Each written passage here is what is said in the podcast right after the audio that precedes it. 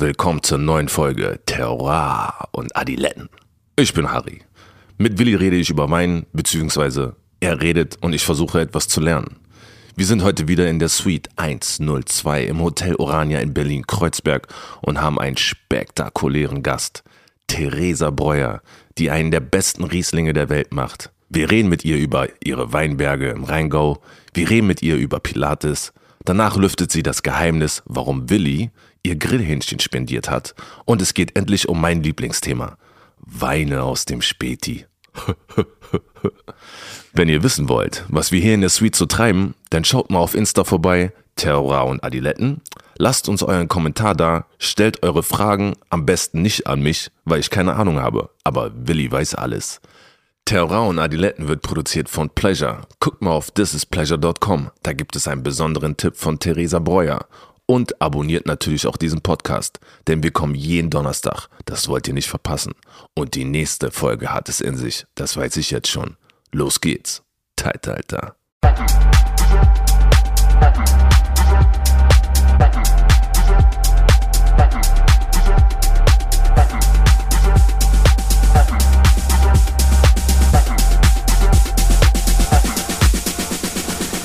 Auch ein herzliches Grüß Gott von mir zu Terroir und Adiletten, dem Wein-Podcast.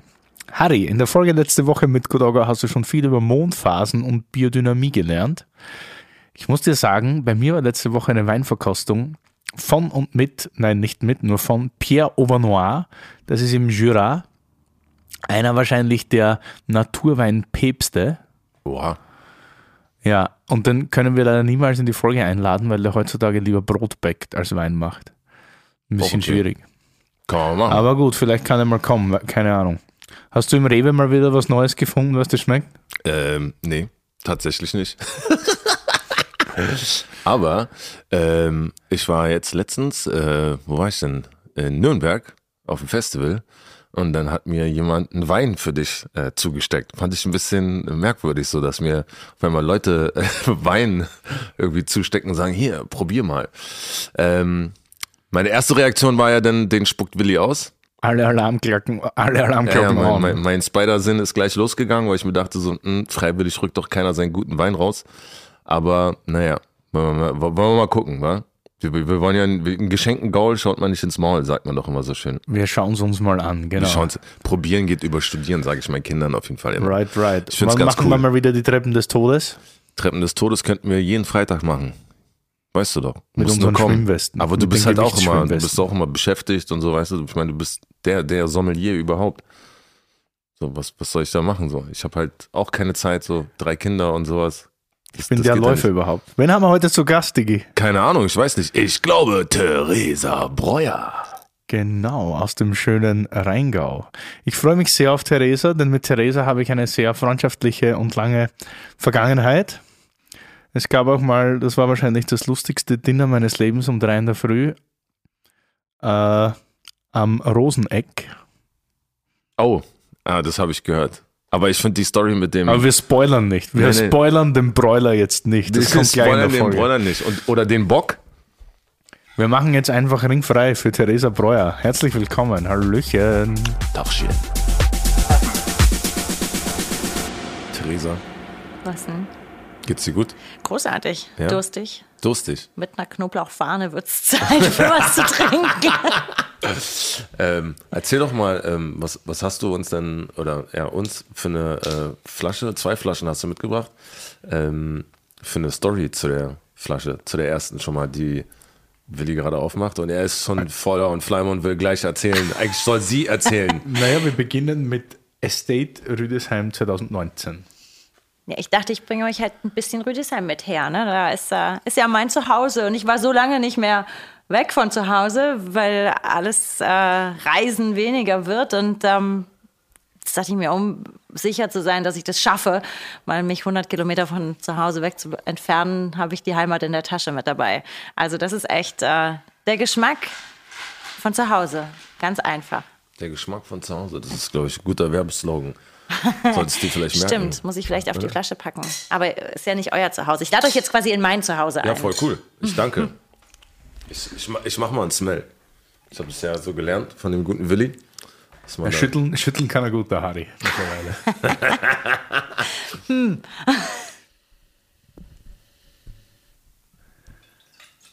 Und? Wie schmeckt er da? Ich habe noch nicht geschmeckt. Wie riecht er? Frisch auf jeden Fall. Okay, mehr. Ja, ich, ich lerne gerade noch, ja. Aber er kann dir ja nicht sagen, was du riechst.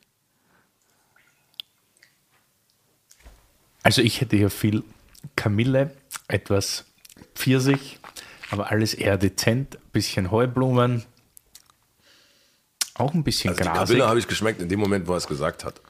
Bei der Heublume war ich raus, weil ich nicht weiß, was es ist. Das ist, Das ist auch interessant. Man lernt, man lernt nie aus, gell, in der großen Weinwelt. Das ist toll.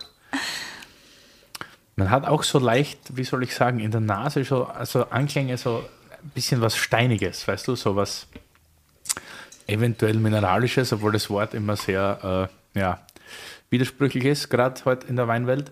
Mineral, Aber gut, warum? man, man, warum kann ist in das etwa, man, man kann in etwa so erahnen, was einen am Gaumen erwartet.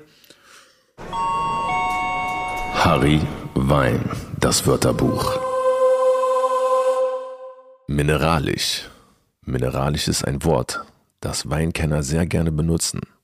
Es basiert auf der Annahme, dass Weine, die auf bestimmte Böden wachsen, zum Beispiel Kalk, Schiefer oder Vulkanböden, nach den Mineralien schmecken, die im Boden enthalten sind, anders als beim Mineralwasser, in dem die Menge an bestimmten Mineralien gemessen werden kann ist das Thema bei Weinen aber weniger wissenschaftlich definiert.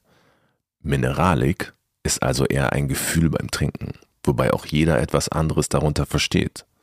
Was wahrscheinlich die genaueste Definition ist, ist die Abwesenheit von Fruchtaromen. Also das, wonach der Wein schmeckt, wenn er nicht nach den sogenannten Primäraromen schmeckt, also Fruchtaromen wie Beeren, Pfirsich oder Apfel oder auch nicht sogenannten Tertiäraromen, also Noten, die nach längerer Lagerung entstehen, also Leder, Kaffee, Tabak oder Waldboden. Das, was all das nicht ist und bei dem man sich einbilden kann, es schmeckt nach Kalkboden oder Schiefer. Das ist Mineralik. Alles klar? Und dann nimmt man ihn am Gaumen das ist super. Es ist wieder frisch, wie du sagst. Es ist animierend, es ist nicht zu dick, nicht zu breit. Es hat so ein bisschen ganz leichten Gerbstoff, dass das Ganze etwas in die Länge zieht. Es ist nicht breit, habe ich schon gesagt, und es hat aber einen sehr langen Nachhall und Voll. Abgang. Wollte ich gerade sagen, es zieht sehr lang, auf jeden Fall. Es trinkt sich so wie ein bisschen eine Prima Ballerina, gell? Ich weiß nicht, wie der Prima Ballerina schmeckt. Ja, we weißt du, das hat so, das hat so Kraft, aber trotzdem ist es wahnsinnig elegant. Also nicht so Doppel-D, Arnold Schwarzenegger mäßig oder Pamela Anderson, sondern Fein, leicht. ja, genau. Es tänzelt. Boah, wow, der war gut. Tänzeln. Ziemlich beeindruckend. Ja, nämlich äh, hätte ich, hätte ich sogar auch gesagt. Ich hab, das hast du mal gesagt, du tanzt für jeden Tropfen. Okay. ja, aber ich finde es immer schön. Ah, ich hab's gelesen auf jeden ja, Fall, dass, ja. du, dass du gesagt hast, du, du tanzt für jeden Tropfen, deswegen pa- passt du gerade das Tänzeln hin. Dann verstehe ich das auf jeden Fall mit dem Prima Ballerina. So. Ja, es ist aber auch total schön, finde ich, wenn Weine einem tänzelnd entgegentreten, weil sie dann ja ein bisschen mehr mit einem anstellen als einfach so ein einmal, einmal durch und eine, eine Geschmacksebene und nichts mehr rechts und links. Tanzen ist ja irgendwie so, ein, so eine, große, eine große Darstellung und meistens nicht laut. Eine also das, was ich so tanze. Ja. Gott, das wird ja gleich philosophisch hier. Gott. bisschen zu viel. Du hast gesagt, du nimmst uns Heimat mit. Wie wichtig ist es für dich als Weinmacherin, als Winzerin, dass man die Herkunft im Wein schmeckt?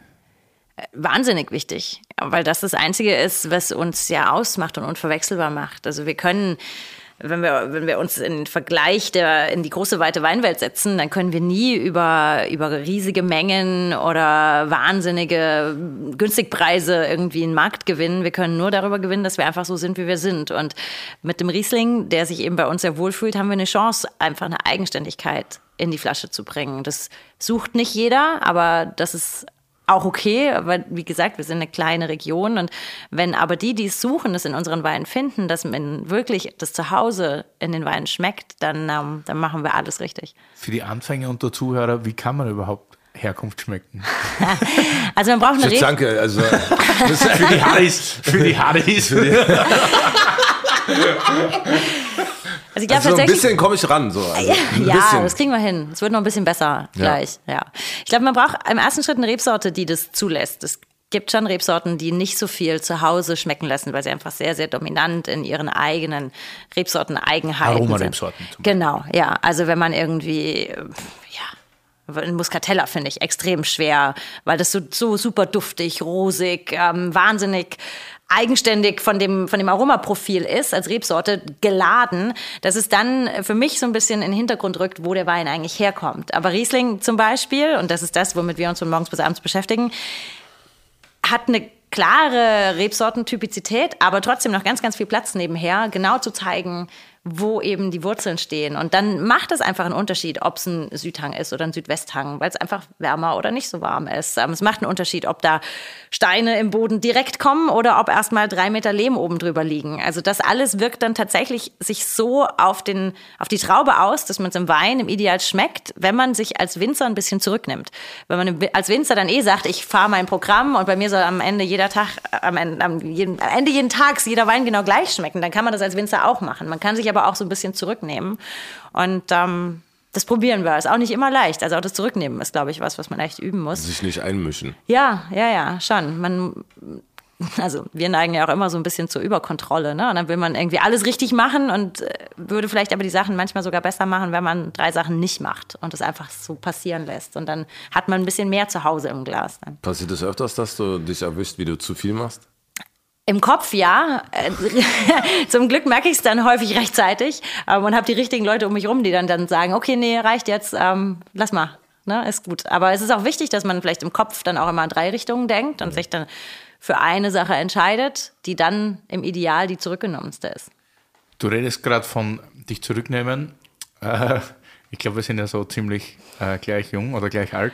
Du bist jünger. Wann, wann hast du eigentlich angefangen, dich zum äh, Vorlehnen oder zum Kümmern? Äh, vor langer Zeit tatsächlich. ähm, 17 Jahre sind es her. 2004 war das. Okay. Ja. Und da ging es los mit äh, einem relativ großen Weingut, mit äh, sehr großen äh, Fußstapfen, die du da auszufüllen hattest. Äh, wie, wie, wie war das so zu Beginn? Ja, äh, auch ich bin da immer sehr penibel, weil dieses dieser Wortlaut, die ich auszufüllen hatte, die hab, also ich, Ja, niemand, oder- niemand hat mir gesagt, ich soll das oder machen. Erwartungen. Ja, Ja, es halt ich habe ziemlich ich habe über nichts nachgedacht tatsächlich. Also vielleicht muss man da, dazu wissen, dass ähm, dass ich relativ früh bei uns ins Weingut rein tatsächlich gestolpert bin, weil mein Papa relativ relativ plötzlich verstorben ist und ähm, da einfach ein, ein Platz war, den den ich füllen durfte. Niemand hat tatsächlich gesagt, ich soll das machen. Im Gegenteil, wahrscheinlich haben alle sich ein bisschen gefürchtet und dachten, um Gottes Willen, was will das Huhn da irgendwie äh, ohne Plan von irgendwas da jetzt dann auch großartig machen. Aber ich wollte tatsächlich einfach super gerne zu Hause sein und äh, auch da so ein bisschen vielleicht ähm, gerade meinem Papa nah sein, der dann ja eben nicht mehr war, weil wir jetzt auch sonst, wir haben ganz normale Familienbeziehung gehabt, aber trotzdem war es, ähm, es ist gerade, wenn man jemand, glaube ich, verliert, extrem schön, wenn man noch so ein bisschen nachleben kann, wie, wie ein, ein Papa gelebt hat, indem man eben sich auf einen, auf einen ähnlichen Pfad begibt. Und das war, ähm, ja, war bei uns so, dass ich dann eben aus dieser traurigen Situation die Chance bekommen habe. Und dann war es ähm, aber auch gleichzeitig so, dass ich irgendwie nicht wirklich mir bewusst dessen war, was das bedeutet. Also ich hatte keine Ahnung, wie wichtig da bestimmte Dinge sind, wie, wie jetzt unser, unsere Position als Weingut ist, wie groß die Fußstapfen sind. Das habe ich mir einfach, habe ich mir ja keine Gedanken drüber gemacht. Ich habe das einfach nur gemacht und probiert ähm, zu verstehen, was da so bei uns passiert und was der Reiz des Ganzen ist und was, ähm, was mein Papa auch so erfüllt hat daran. Und das habe ich ziemlich schnell gemerkt, dass das eben extrem erfüllend sein kann. Ähm, und habe auch wirklich erst irgendwie ein bisschen später geschnallt, dass es tatsächlich auch irgendwie Verantwortung bedeutet und so. Am Anfang habe ich das überhaupt nicht auf dem Schirm gehabt. Hast du, hast du vorher nicht drüber nachgedacht, das denn vielleicht irgendwann mal zu machen? Doch, oder? doch, doch. Auf jeden Fall. Aber mein Papa war 57, als er gestorben ist und super agiler Typ. Also wenn man so die Kollegen in seinem, in seinem Jahrgang daneben gesehen hat, dann war er echt der schmalste, der sportlichste, der nicht geraucht hat, der nicht abends noch irgendwie Schnaps und Bier getrunken hat. Also er war eigentlich so der, wo man sagte, ach, der ist so ganz gesund unterwegs. Und irgendwie hat, ähm, war das so überhaupt nicht in meinem Kopf drin, dass jetzt die nächsten mal Minimum 15 Jahre da irgendwie Bedarf ist, jemand abzulösen. Ne? Mhm. Und habe dementsprechend ähm, ich war immer super gerne im Weingut mit dabei, aber so in Ferien, ähm, weil wir ja auch von der Struktur her jetzt nicht so ein Familienbetrieb sind, in dem nur Familie arbeitet, sondern auch eben Mitarbeiter mit dabei sind, war es jetzt auch nicht nötig, dass man irgendwie ständig als Familie damit anpackt. Ne? Die Strukturen waren einfach andere oder sind andere. Und dadurch ähm, war das immer so ein, so ein schönes Angebot, im Weingut mit dabei zu sein. Aber ich habe mir auch, ich habe mich da schon immer gesehen irgendwie, aber tatsächlich Deutlich fest? später. hattest du andere Ambitionen, irgendwas anderes zu machen? Ja, ja, ja, so ein bisschen was. Äh, ja? ja. Ach, ich. Sorry. Alles gut. Ja, ja, aber manchmal, also auch wenn du sagst, dass ihr nicht so die super Familien-Weingut-Dings jetzt war, weil ihr auch Angestellte hat, hattet, ist ja trotzdem, dass man eher denkt, so, okay, die Familie macht es so, dann mache ich das auch. Und gerade ja. wenn man dann halt die Chance hat, dann da auch rumzurennen, als Kind auch und sich damit auseinanderzusetzen, ist man dann ja dann schon so, ich will es dann schon so machen wie Mama und Papa. So. Ja, war bei mir gar nicht tatsächlich. Genau, ähm, das meine ich. Wirklich nicht, weil Mama und Papa auch in unterschiedlichen Betrieben gearbeitet haben. Also das war immer relativ weit und offen bei uns. Und meine Schwester zum Beispiel, die ist älter als ich und hat ähm, mit zehn das, äh, den Rheingau verlassen und ist auf ein Ballettinternat gegangen und ist Balletttänzerin geworden. Da haben wir wieder die Tänzerin. Ne?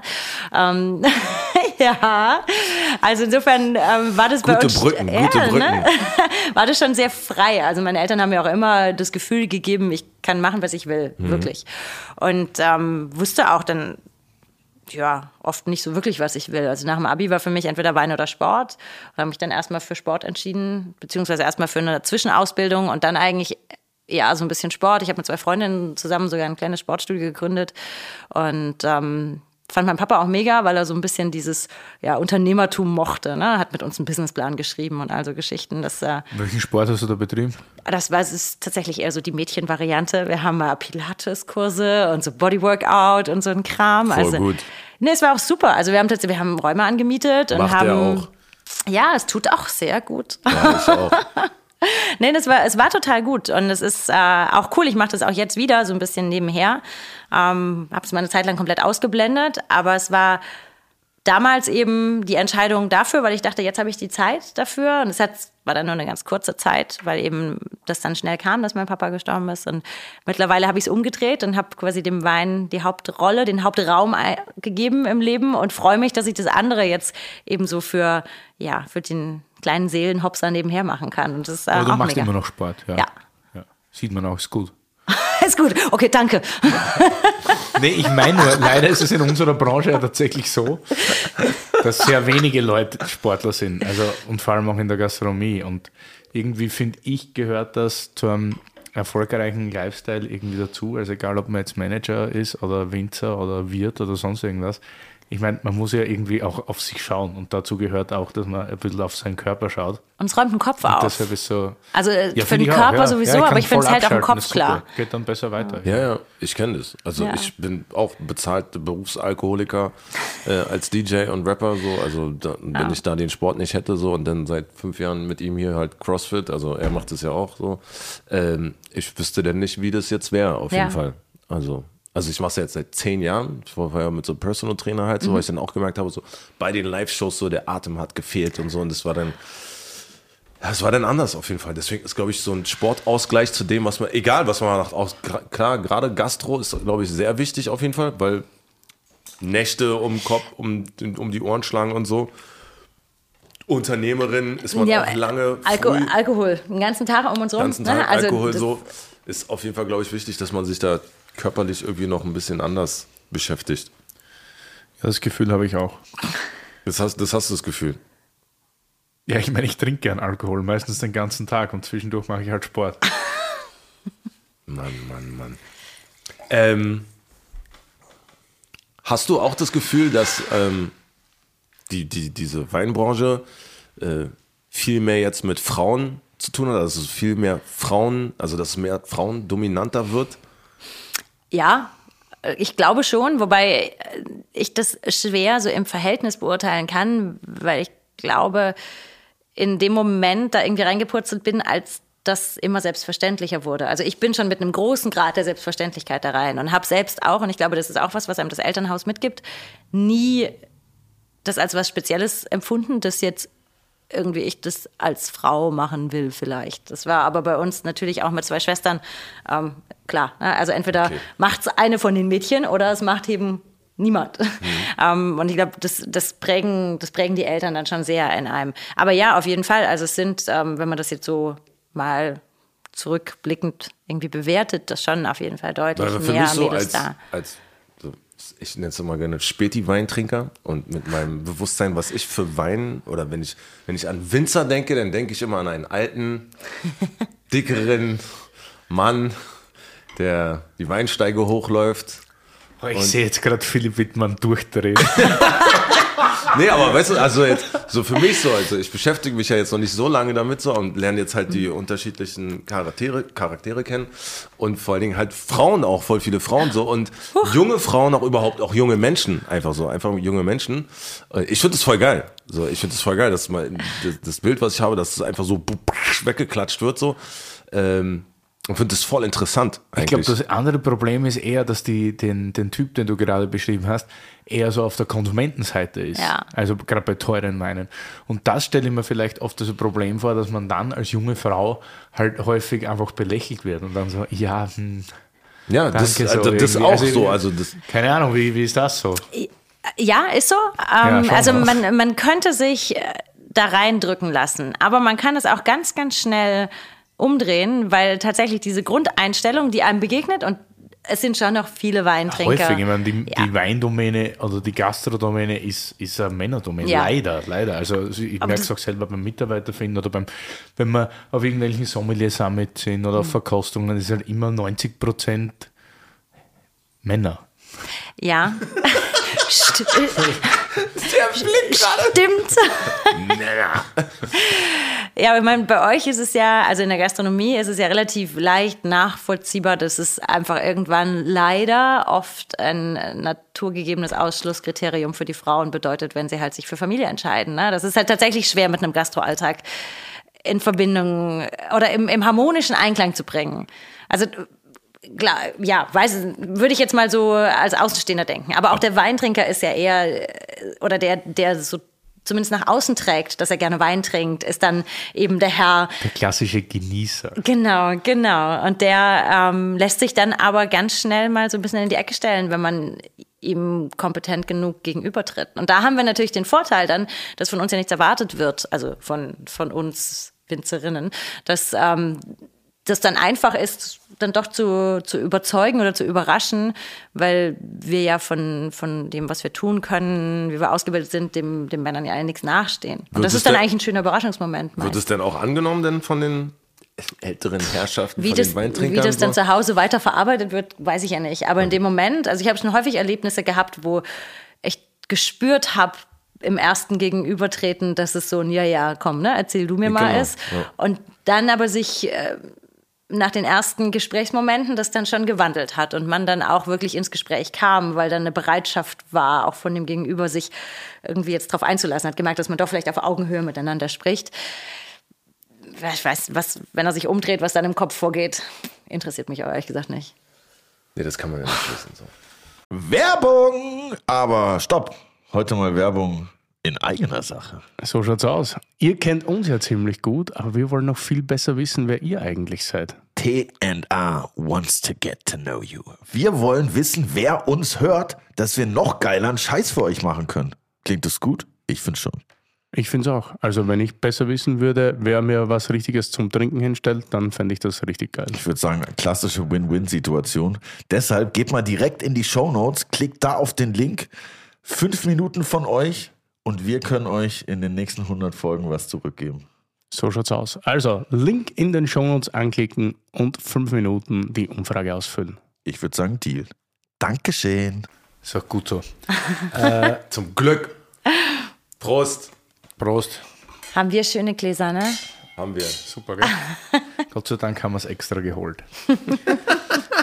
Wer hat eigentlich das Glücksglas? Ich habe es nicht. Du hast das Glücksglas. Ich habe das Glücksglas. Wir haben uns kennengelernt 2016 haben wir heute schon kurz im Vorfeld besprochen.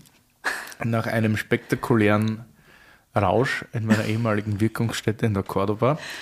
Und äh, dann sind wir noch essen gegangen in ein spektakuläres Restaurant am Rosenthaler Platz, in Rosengrill. Dass du das Und Essen da gehen wir- nennst, finde ich ja. charmant. Naja, um halb drei in der Früh hat halt sonst nichts offen gehabt. Nicht? Und irgendwie wollte ich schon noch mit dir plaudern.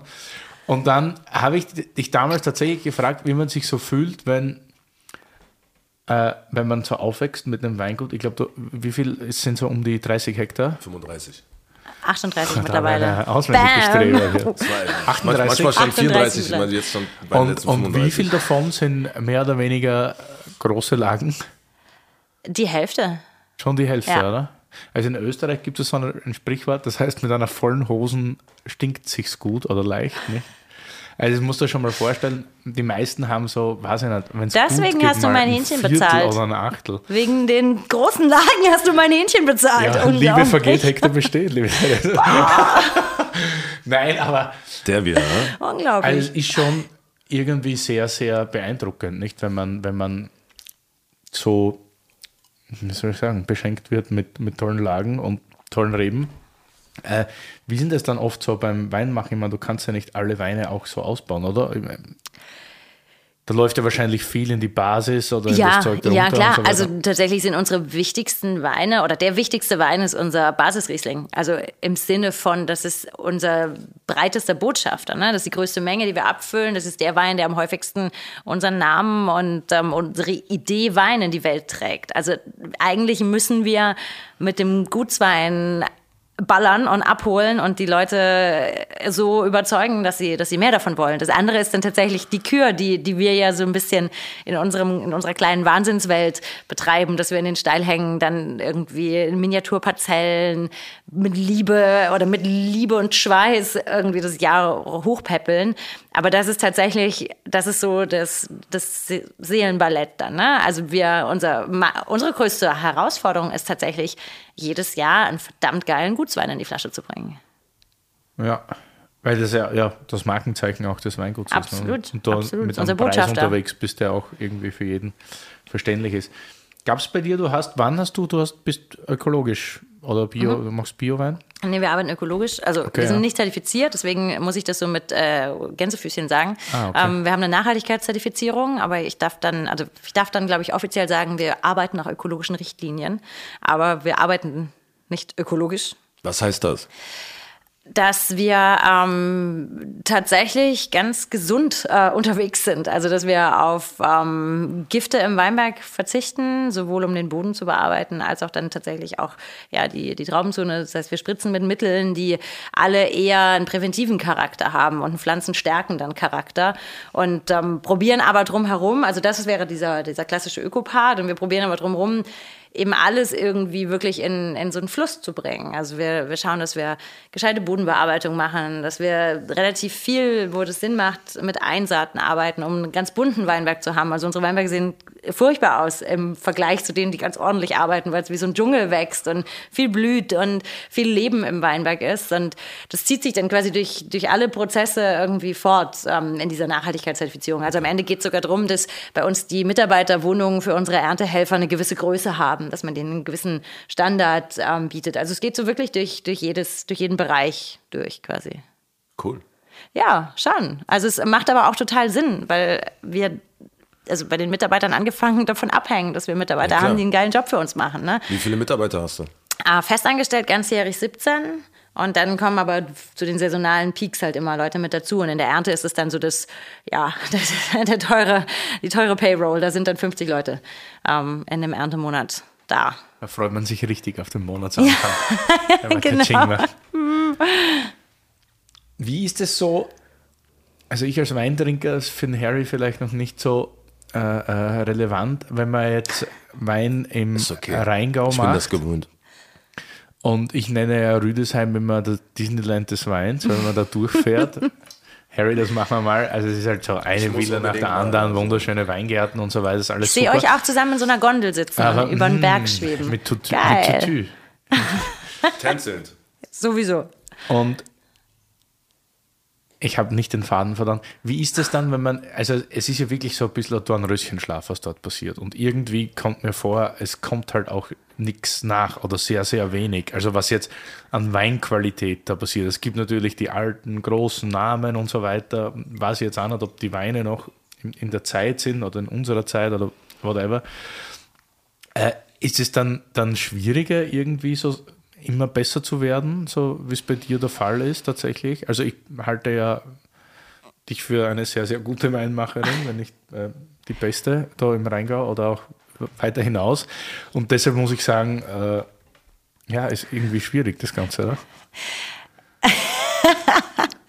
ähm, danke. Ähm, sehr, sehr äh, charmant, freut mich dass du das so wahrnimmst. Ähm, ja, im Grunde ist das, wo wir sind, im ersten Schritt für uns ja eigentlich egal. Also ich will ja nicht die Beste des Rheingaus sein. Ich will überhaupt nicht die Beste sein. Ich will einfach die Weine in die Flasche bringen, die für uns, für uns ganz persönlich das Beste sind, was wir machen können. Aber prinzipiell wäre es ja leichter, wenn jetzt das ganze Gebiet irgendwie ein bisschen frischer wäre. Ich meine, gut, es gibt nur die Eva Fricke und es gibt, es gibt schon. Ja, es gibt so schon zwei, und es gibt auch, ähm, es kommen auch jetzt, mehr. Ja, ähm, es okay. kommen mehr, aber der Rheingau ist, ähm, ist träge. Das, ja. ähm, also in seinem Vergangenheitserfolg eingeschlafen. Ja, schon. Und es ist auch von der Struktur her so, dass im Rheingau viele Dinge ähm, einfach sehr etabliert sind. Und das dass die Dinge so ihren Weg haben. Und es ist anders als jetzt zum Beispiel in Rheinhessen, wo auf einmal diese frische Generation begonnen hat, wieder Flaschenwein zu verkaufen. Die hatten vorher, da hatten die Eltern gar keinen Auftritt. Da wurde 80 Prozent im Tank verkauft und ein bisschen was ab Hof. Und dann haben die, kamen die Jungen und hatten auf einmal eine Möglichkeit, aus diesen 80 Prozent, die eigentlich nie aufgetaucht sind, was Grandioses zu machen und haben das mit einem lauten Knall gemacht. Der Rheingau hat halt eben diese sehr ja, traditionellen, auch eingefahrenen, aber auch erfolgreichen Strukturen, dass im Rheingau fast alles auf der Flasche vermarktet wird, dass fast jeder Betrieb eigentlich nur die Tür aufmacht und seine Weine verkaufen kann, weil das Einzugsgebiet einfach ähm, super ja, komfortabel direkt eben mit dem Rhein-Main-Gebiet vor der Nase da ist. Und dann kommt dieser Disneyland-Moment dazu. Die Leute kommen in den Rheingau, weil es einfach sehr, sehr schön ist und weil die Region von, von den Strukturen her ganz einfach zu besuchen ist und das total dem Gast es eben einfach macht und dann wird automatisch der Wein verkauft. Und es ist aber auch auf jeden Fall so, dass die, die jetzt da in diese Familienbetriebe mit reinrutschen, die vielleicht vorher primär ihre, ihren regionalen Schwerpunkt hatten, dass die jetzt eben auch ein bisschen mehr wollen und sich weiterentwickeln wollen wollen. Und das passiert, es passiert aber deutlich leiser als in anderen Regionen. Aber es gibt echt ein paar junge Nachfolger in den Betrieben, die, die echt Talent haben und auch ihre Aufgabe deutlich mehr darin sehen, jetzt nicht einfach die Tür aufzumachen und Wein zu verkaufen, sondern erstmal verdammt geile Weine zu machen. Und das, das kommt, aber es ist so ein bisschen eine trägere Welle. Kann man vielleicht aus österreichischer Sicht für österreichische Zuhörer ein bisschen mit der Wachau vergleichen, nicht? Ja, absolut. Wenn das Geschäft absolut. vor rennt und ja. dann die Weine immer schon irgendwie angesagt und da waren, dann genau. ja, braucht man halt auch wenig Pusher sozusagen. Ja, aber okay. es kommt. Es kommt. Cool. Lass uns über deine Lagen reden. Sehr gerne. Ja, sag an. Sind ja, sind, sind ja, viele. Ne? Meine Lagen sind ja immerhin Grund gewesen für ein Hähnchen, wie ich jetzt gelernt habe. Dann reden wir doch mal darüber. Also, äh, wir hätten da den Nonnenberg in Rauntal. Dass wir keine Kamera haben. ja, passt schon. Ja, wir, haben, äh, wir haben mittlerweile fünf ähm, Lagen, die auch bei uns auf der Flasche auftauchen. Also wir haben ja alle unsere Weinberge in Lagen logischerweise und wir haben tatsächlich auch zwei Lagen, die wären im Rheingau sogar als ähm, großes Gewächs klassifiziert. Die landen aber bei uns im Ortsriesling mit anderen nicht ganz so prägnanten Lagen zusammen. Das mit dem großen Gewächs besprechen wir dann gleich noch nach. Alles klar. Ähm, wichtige Lagen, nennen wir es erstmal wichtige Lagen. Ähm, und fünf wichtige Lagen finden es bei uns dann auf die Flasche. Das heißt, es sind dann auch die Weine, die für uns so die größte wirklich Herkunftsidentität in sich tragen. Und da äh, sind drei in Rüdesheim, in den steilsten Lagen von Rüdesheim und einen in Rauntal, 20 Kilometer weg von Rüdesheim und dann nochmal seit letztem Jahr, vorletztem Jahr ähm, in Lorch. Ganz neu für uns. Also tatsächlich mal eine Veränderung gab es auch lange nicht mehr bei uns. Eine Lorcher Lage, die, die, die, die da wäre? Da weißt du gar, da weißt du gar nichts von. Das ist ja geil. ja, Pfaffenwies. Okay, interessant. Nein, weiß ich nichts davon. Wir haben Nee. ja heute kurz über deinen Instagram-Auftritt geredet und weil da wahrscheinlich noch nichts davon stand. Das stimmt, weil wir auch gedacht haben, wir machen vielleicht erstmal Wein, bevor wir drüber reden. Aber wir haben ihn jetzt gemacht. Er ist gefüllt, er hat ein Etikett und äh, ja, es gibt fünf Lagenweine. Hast du den mitgebracht? Nö. Ich äh, muss doch Gründe schaffen, mich nochmal einladen zu lassen hier. Außerdem ist das hier der beste Podcast mit dem besten Winzer, mit den besten Lagen. Deshalb gibt es gleich einen 216er Schlossberg für uns. Lieber Harry. Hey, du. Okay. Dazu werde ich sie ja dann noch befragen, dann auf jeden Fall. Ausgezeichnet. ausgezeichnet. Wie sind die Bödenstrukturen bei dir in den Lagen? Also wenn wir jetzt alle mal so, so durchgehen, weil mich interessiert das schon, weil irgendwie finde ich, ist der Rheingau immer so nicht so homogen wie diverse andere, wie die Mosel zum Beispiel oder diverse andere Weinregionen, wo du jetzt nur Schiefer hast oder nur Ja. Kalk oder so weiter. Äh, spielt das bei dir eine große Rolle oder Ja. bist du eher, okay. Ja, total. Also zum einen haben wir ähm, mit Rüdesheim und Rauntal Weinberge in zwei Orten, die ganz, ganz unterschiedliche geografische Gegebenheiten mit sich bringen. Also da ist tatsächlich die Hangneigung ein extremer Unterschied. In Rüdesheim werden die Steillagen wirklich steil, also seriös steil und in Rauntal ist es eher hügelig, ähm, hat eine andere Exposition. Da sind wir Südost und in Rüdesheim sind wir Südwest. Und das Gestein ist tatsächlich auch komplett anders. Also in Rüdesheim haben wir Quarzit und Schiefer, das quasi ineinander wächst, also sich in manchen Bereichen ja anders formiert. Dann haben wir dunklere Bereiche, wo dann mehr Schiefer ist, in den höheren Lagen mehr Quarzit. Und in Rauntal ist es ein Phylit. Also ein ganz, ähm, auch ein schieferartiges Gestein, aber ganz, ganz andere Struktur, viel sandiger vom Boden. Also es ist tatsächlich so, dass wir auch bei den Weinen alles immer gleich machen. Also es ist so, dass wir wirklich diese Unterschiede im Boden meinen, kennen zu können, weil wir das drumherum wirklich identisch machen. Also wir arbeiten in Rauental genauso wie in Rüdesheim und wir arbeiten im Berg Rottland genauso wie im Berg Schlossberg in Rüdesheim. Und am Ende sind es Lagen, die an der Schnittstelle keine zehn Meter voneinander getrennt sind und trotzdem haben sie ihre, ihre eigene DNA und es muss dann ja eben doch der Boden sein. Also ist die Vorgangsweise eigentlich relativ burgundisch, wenn man so will. Ja, nicht? Also die absolut. sagen ja auch von sich, sie arbeiten überall gleich, sie verarbeiten jeden Wein gleich, Genau. Um halt dann am Ende des Tages die Ortschaften, die Lagen auseinander zu schmecken. Obwohl es bei dir ja auch noch andere Gesteinsarten sind. Ja. Im Gegenzug hat man ja im Burgund nur Kalk. Oder so gut wie nur Kalk. Äh, ja, die Flasche ist leer, wir können jetzt zum Schlossberg übergehen. Würdest du, wenn äh, die Situation es dann halt hergibt, keine Ahnung, du bist mit Auto unterwegs oder mit Zug oder jetzt so wie auf dem Weg hierhin jetzt, die fallen dir die zwei Flaschen runter, aber du musst was zu trinken mitbringen, würdest du im Späti oder sowas tanke, würdest du da eine Flasche Wein holen? Aus äh, purer Neugierde auf jeden Fall. Ich fände es auch tatsächlich ganz geckig, ehrlich gesagt, und äh, fragt mich gerade, warum ich das ewig nicht mehr gemacht habe, weil es eigentlich auch schlimm ist, wenn man es. Weil es nicht schmeckt. Ja, aber auch, das muss, aber auch das muss man doch immer wieder überprüft wissen. Ja, nee, weil ich meine, Also ich glaube, wenn äh, ich habe für mich irgendwann mal entschieden, dass ich definitiv nicht trinke, was nicht schmeckt. Aber das heißt nicht, dass man es nicht probieren sollte. du kannst es ja, nicht- du kannst ja nicht wissen, dass es nicht schmeckt, Ja, wenn du es nicht probierst. Genau. Also ich finde, man, man soll es probieren und vielleicht hätte ich irgendwie mir kurz überlegt, was mir auf dem Weg hierher äh, irgendwie noch begegnet. Also ich wäre vielleicht in irgendeinen Weinladen reingegangen und hätte mit, mit großem Vergnügen auch einen Wein mitgebracht, der jetzt nicht von mir ist, da hätte ich überhaupt gar kein Problem gehabt. Aber ich finde es ähm, tatsächlich fatal, wenn man aufhört, Weine zu probieren. Und ich glaube, auf meinem Rückweg gehe ich im Späti Zug. vorbei und hole Oder mir im mal Zug halt. Im Wein. Zug ja. ist ja dann auch, da haben die ja dann auch irgendwie, glaube ich, zwei Weine oder so da im ICE-Abteil oder sowas. Ja, ich bin dann doch zu früh losgefahren, dass ich mich heute Morgen mit der Weinkarte im Zug schon auseinandergesetzt Auf, habe. auf dem Rückweg hätte man es ja machen können. Ähm, Kommt, kommt. Gibt's, gibt's eine Story zu dem äh, Weinchen, was, de, was der, der Herr jetzt hier ausgepackt hat? Du kannst gleich selber schauen. Es ist auch super, dass wir über Tankstellenweine und Tetrapack sprechen. Während, während reden nicht über Tetrapack. Der, der mit Sicherheit, das soll keine Ich habe Verkaufsveranstaltung ich hab noch nie, sein. ich hab noch nie ja. einen Wein im Aber das Tetrapack ist geholt. Okay, einer, so, so Jedes Jahr nämlich einer der fünf besten Rieslinge Deutschlands. Und ja, schau Harry, hier für dich. also das Etikett gefällt mir schon mal. Aber du darfst dich nicht dran gewöhnen, das sieht jedes Jahr anders aus. Ist doch voll gut. Ja, finde ich auch. Nur nicht, dass, äh, dass du denkst, den, Nee, nee, nee, den muss nee. ich mein Leben lang Nee, jetzt nee, nee. suchen. Die Chancen werden Das nicht habe mehr ich so schon groß sein. bei Gut Ogau äh, gelernt, dass das dann immer anders ist und so, mit den Gesichtern auch und so. Ich glaube, ich finde das auch viel interessanter, dass es dann immer wieder wechselt, weil Ja. ich glaube, das ist dann eigentlich das, was es dann wieder erkennt. So, weil wenn es immer gleich ist, dann ist so, äh. Und das ist auch ein 216er. Der Rotwein von denen war auch 216. Ja. Ja, ich glaube, Scheint- 16 scheint ein war. In, komisches Jahr gewesen. Also 16 war. Ne, ich glaube, man nimmt zu so einem Podcast, kannst du mich hier ko- Ihr habt euch korrigieren? 216 kennengelernt. ja, stimmt. Deshalb hat sie, glaube ich, aber den Wein nicht mitgenommen.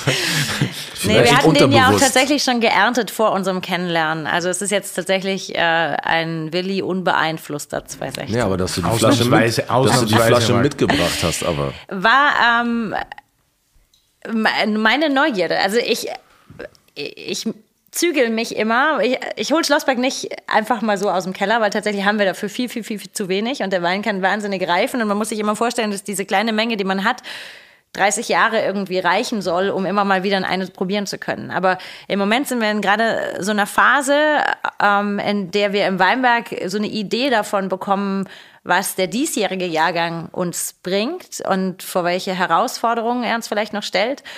Und er erinnert mehr und mehr an 2016. Und das ist dann so ein Moment, wo man irgendwie gucken will, okay, hey, 2016 haben wir uns auch äh, brutal gequält und gestresst im Weinberg und es war ein brutales, eine brutale erste Jahreshälfte. Und dann ist es manchmal ganz beruhigend, wenn man dann den Wein fünf Jahre später aufmacht und sagt, okay, es war aber trotzdem alles gut. Also ich hoffe, ich habe noch Was nicht meinst du probiert. mit brutal? Es war also in 2016 und das ist dieses Jahr jetzt eben auch ein bisschen so, ähm, haben wir wieder Regen. Regen ist großartig, Weinberge brauchen Wasser, um wachsen zu können, aber je nachdem, wie der Regen fällt, in welcher Taktung, erlaubt er uns dann zum Teil nicht Arbeitsschritte durchzuführen, die notwendig sind. Und auch wenn wir ökologisch arbeiten, müssen wir spritzen gehen. Und das ist tatsächlich ganz, ganz wichtig, wenn es feuchte Jahre sind, dass wir das machen können. Wenn es aber viel regnet, können wir nicht spritzen gehen. Wenn es sehr, sehr viel regnet, können wir auch die, in den Weinbergen nicht ähm, fahren. In den flachen Lagen können wir nicht fahren, wenn es viel geregnet hat, weil der Boden sonst zu sehr verdichtet, wenn wir da mit dem Traktor drüber fahren. Und dann werden die Abstände zu groß oder zu unregelmäßig zwischen den Spritzungen und dann haben wir eben ein größeres Risiko, dass Infektionen passieren. Und in 2016 sind wir uns echt äh, also hinterhergerannt. Wir sind wirklich unseren Weinbergen hinterhergerannt und haben echt nur gesagt, um Gottes Willen, wie kriegen wir das irgendwie gewuppt? Und genau in dem Moment waren wir auch dieses Jahr, also vor zwei Wochen, und haben gesagt, scheiße, wir kommen gerade überhaupt nicht hinterher. Ne? Also wir sind gerade echt so wie Anfänger, die, die gar nicht wissen, was jetzt irgendwie der nächste Schritt ist, weil eigentlich drei Schritte gleichzeitig dran wären. Und dann ist es jetzt beruhigend, jetzt müsst ihr zwei Sachen sagen, damit ich endlich einen Schluck trinken kann, Ja, um hoffentlich zu schmecken, dass es trotzdem am Ende gut wird. Zitronenmilch. Aber ich Ist habe das nie getrunken. Ich auch nicht, aber das ist das erste, was ich, was ich so erduftet habe, war so, so leicht zitronig irgendwie. Und dann nach hinten kam auf einmal so ein, ich habe schon lange keine Kuhmilch mehr getrunken, aber so dieses, ich hab, fand immer geil, wenn ich Kuhmilch getrunken habe, kam nach hinten so ein, so ein, so ein geiler Geschmack irgendwie. Den habe ich da gerade gehabt, so ganz hinten am Ende. Aber dieses zitronige, Und wenn ich den so lange im Mund halte, Ein bisschen schlürfen, Harry, ja. Lauter?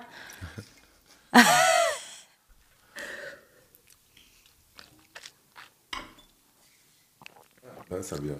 Dieses. Das ist geile kalte Milch, Mann. Ich habe das geliebt, früher richtig geile kalte Kuhmilch zu trinken. Bist du in Berlin aufgewachsen? Klar, Wo stehen denn hier die Kühe? nirgendwo. Okay. Riesling verglichen mit Kuhmilch, was alles geht.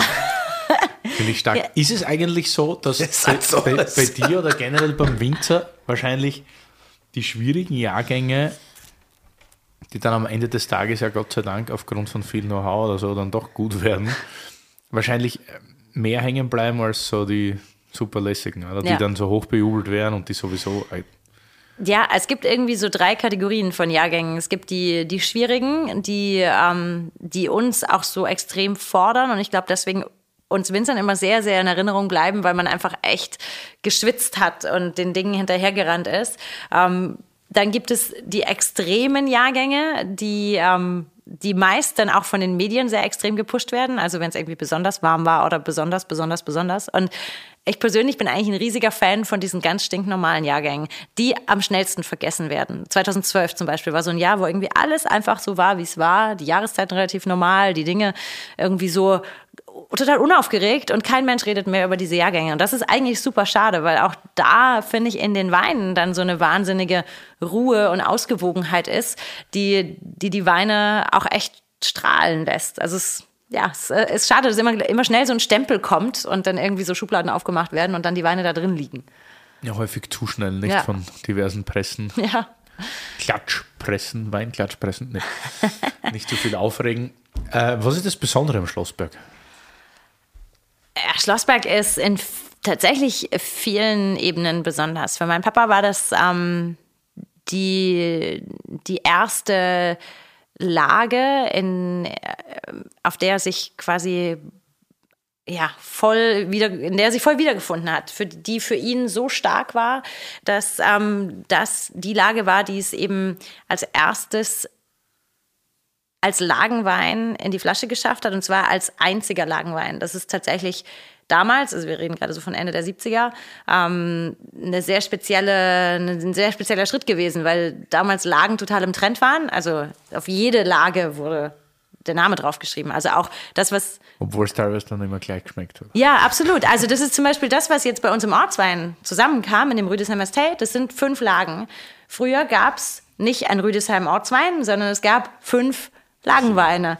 Und die dann auch nochmal in Halbtrocken und Trocken und nochmal als Kabinett und als Spätlese. Und wirklich, also es wurde immer überall die Lage mit draufgeklatscht. Und kein Mensch hatte eine Idee, ob das jetzt eine gute Lage ist oder ob die Lage da nur draufsteht, weil es halt irgendwie schön ist, einen Lagenwein zu verkaufen. Wie ist die Lage? Habt ihr Ach so, wie ist die? Lage? Ja, geil.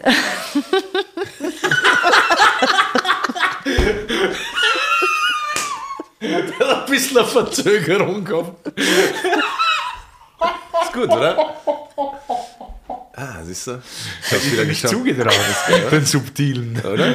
ist geil, oder? Ich überrasch dich immer wieder. Einfach mal so reingeschmissen. Alter. Auch mit Tränen in den Augen. Cool. Ich lass dir nicht mal ausreden.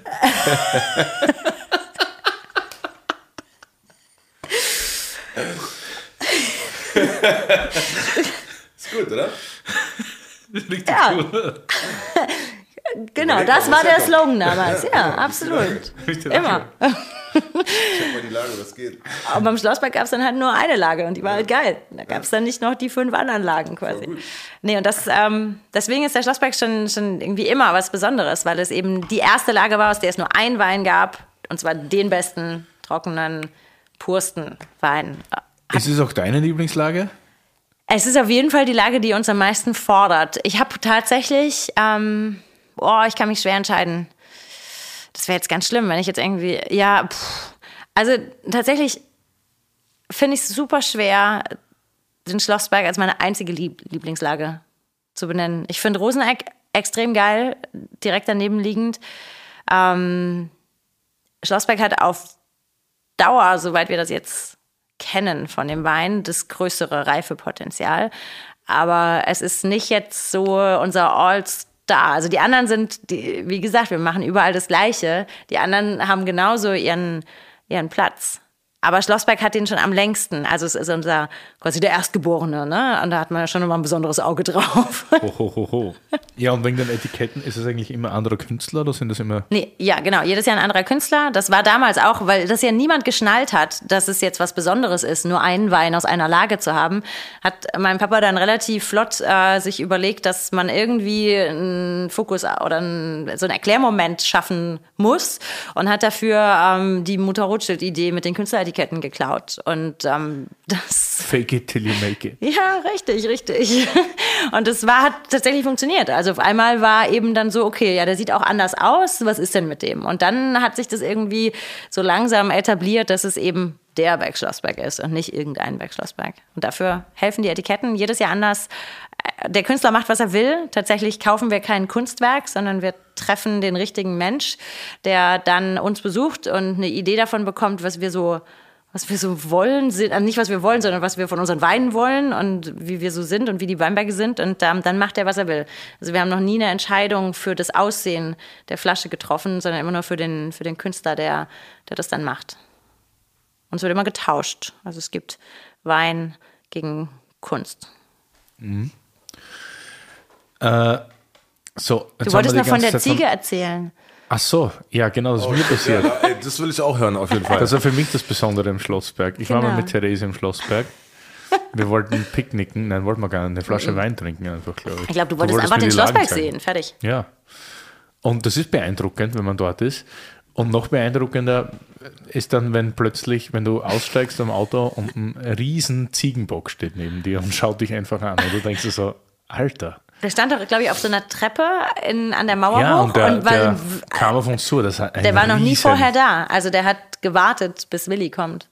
Und dann war er da, der Bock. Das war echt krass. Riesenvieh. Ein Was hast du gemeint vorhin? Eine Kuh mit Hörnern oder was? Ja, fast. Ja, eine sportliche Kuh mit Hörnern. Vielleicht denkst du deswegen an Kuhmilch. Das war vielleicht eher Ziegenmilch. Kann auch sein. Milch einfach. Milch. Ja. Und der hat dich dann angestartet, oder was? Und du ja, hast er hat zurückgestartet und dann habt ihr gemacht, Contest also- gemacht? Also, ja, kann man. Ja, Wer, wer und zuletzt wegguckt Die oder was? Fotos gibt es noch, ja genau, wer, wer böse Oder habt ihr so dieses Rampage-Ding gemacht? so Ich, hab Kopf ein an Kopf? bisschen, ich hatte schon Angst, dass der jetzt auf uns zuläuft. So. Weil Ich hätte wir waren dich ja quasi in seinem.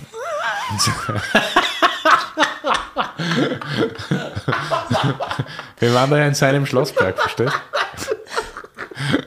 Da weiß man ja dann nicht genau, was das Vieh mit dir vorhat. Ja. Aber ja, Er, war- er war nie wieder gesehen, der Bock. Vielleicht musst du mal wiederkommen. vielleicht hat man auch schon zu viel getrunken. Könnte mal wiederkommen. Das Ja, aber. Schlossberg ist immer besonders. Tatsächlich hat man immer irgendwie besondere Erlebnisse im Berg Schlossberg. Jeder so seine ganz eigenen. Ja, mit Ziegenbock oder nicht. Hey, und warum, äh, wir waren gerade vorher beim großen Gewächs und Oh, jetzt wird's was ja politisch. dann die nächsten Buchstaben, ja, man muss schon ein bisschen unangenehm auch fragen, nicht? Was dann den Verband Deutscher Prädikatswein Günther. Wie ist gleich die Abkürzung? VDP? Yes. Harald. Sehr gut. Ich lerne langsam ein bisschen so. Das ist der zweite, dritte. Wann ne? dritte, vierte, War der da mal drin, war der nie drin? Wann seid ihr ausgeschieden und warum tretet ihr nicht mehr ein? Okay, äh, Achso, ihr seid da nicht mehr drin? wir sind da nicht mehr drin. Wir waren da mal drin. Ähm, bis 2000, also so diese ganze Nummer, als das anfing mit diesen Lagenweinen und so, das war alle, da waren wir alle ganz brav unter dem Deckmantel, nein, nicht Deckmantel, unter, der, unter dem Dach des VDPs untergebracht. Ähm, mein Papa war auch noch der, der Kopf vom VDP Rheingau und hat ähm, sich extrem bemüht um dieses Thema Lagenweine. Also das war tatsächlich für ihn ähm, ja, die Chance für, für unsere deutschen Weine, uns überhaupt international auch zu etablieren, wenn wir ganz klar diese Herkunftsfokussierung eben ja, wenn wir, wenn wir der folgen und diese Einzigartigkeit der Weine rausstellen. Und äh, das wurde im Rheingau leider äh, sehr politisch. Ähm, es war, der Rheingau war die erste Region Deutschlands, die, die diese Klassifizierung durchgesetzt hat, also tatsächlich innovativ vom Rheingau.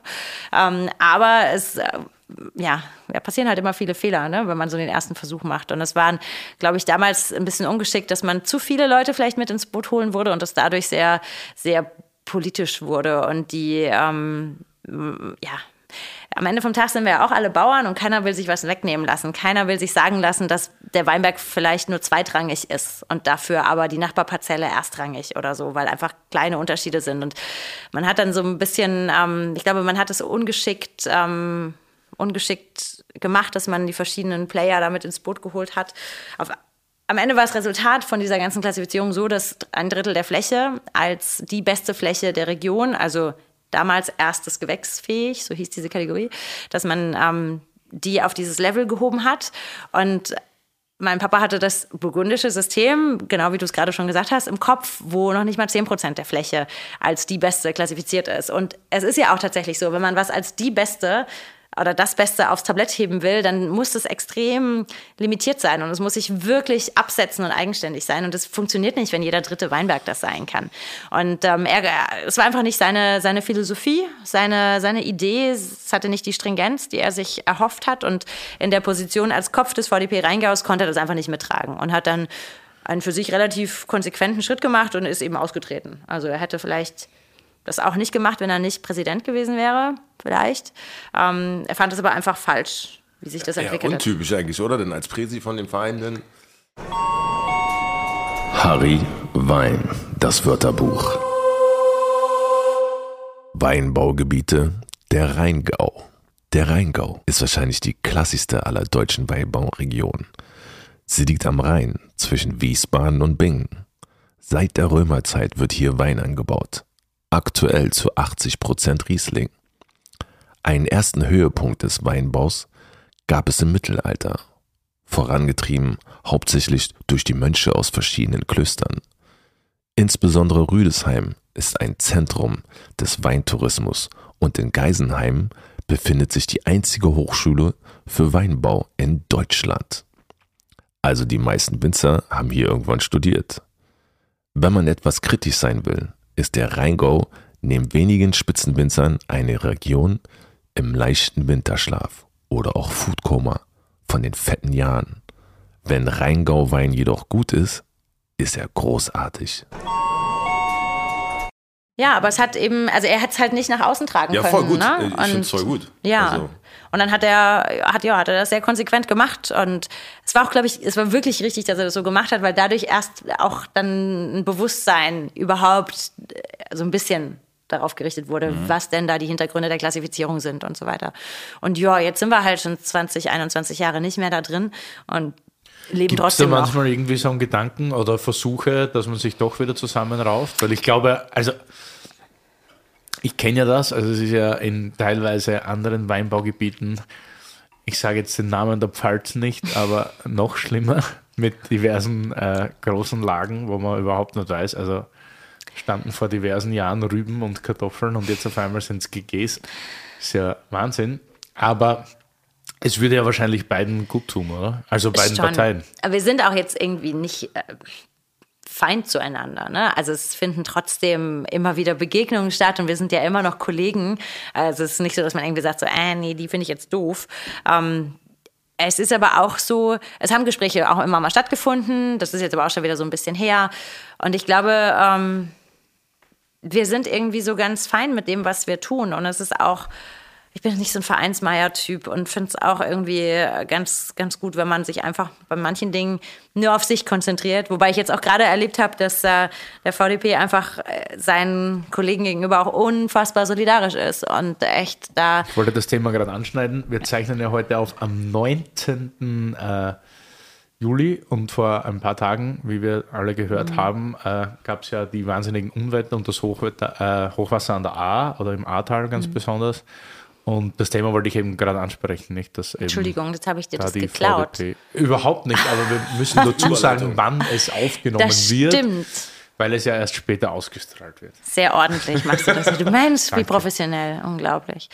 Ähm, ja, tatsächlich habe ich äh, das äh, gestern, gestern habe ich das erste Mal überlegt, nicht überlegt, aber es kam einem so der Gedanke in den Sinn, dass dieser Zusammenhalt, den der VDP unter seinen Winzern schafft und dieses tatsächlich füreinander einstehen, deutschlandweit, überregional, das hat sich gestern für mich persönlich äh, echt so offenbart, weil ich eben an der A war und gesehen habe, wie viele Kollegen da sind und einfach helfen. Also Kollegen aus anderen Regionen wirklich durch Deutschland fahren, um Schlamm zu schippen. Und das ist ähm, vom VDP organisiert gewesen, weil sie einfach gesagt haben, wir machen das jetzt. Und das ist schon wahnsinnig eindrücklich gewesen.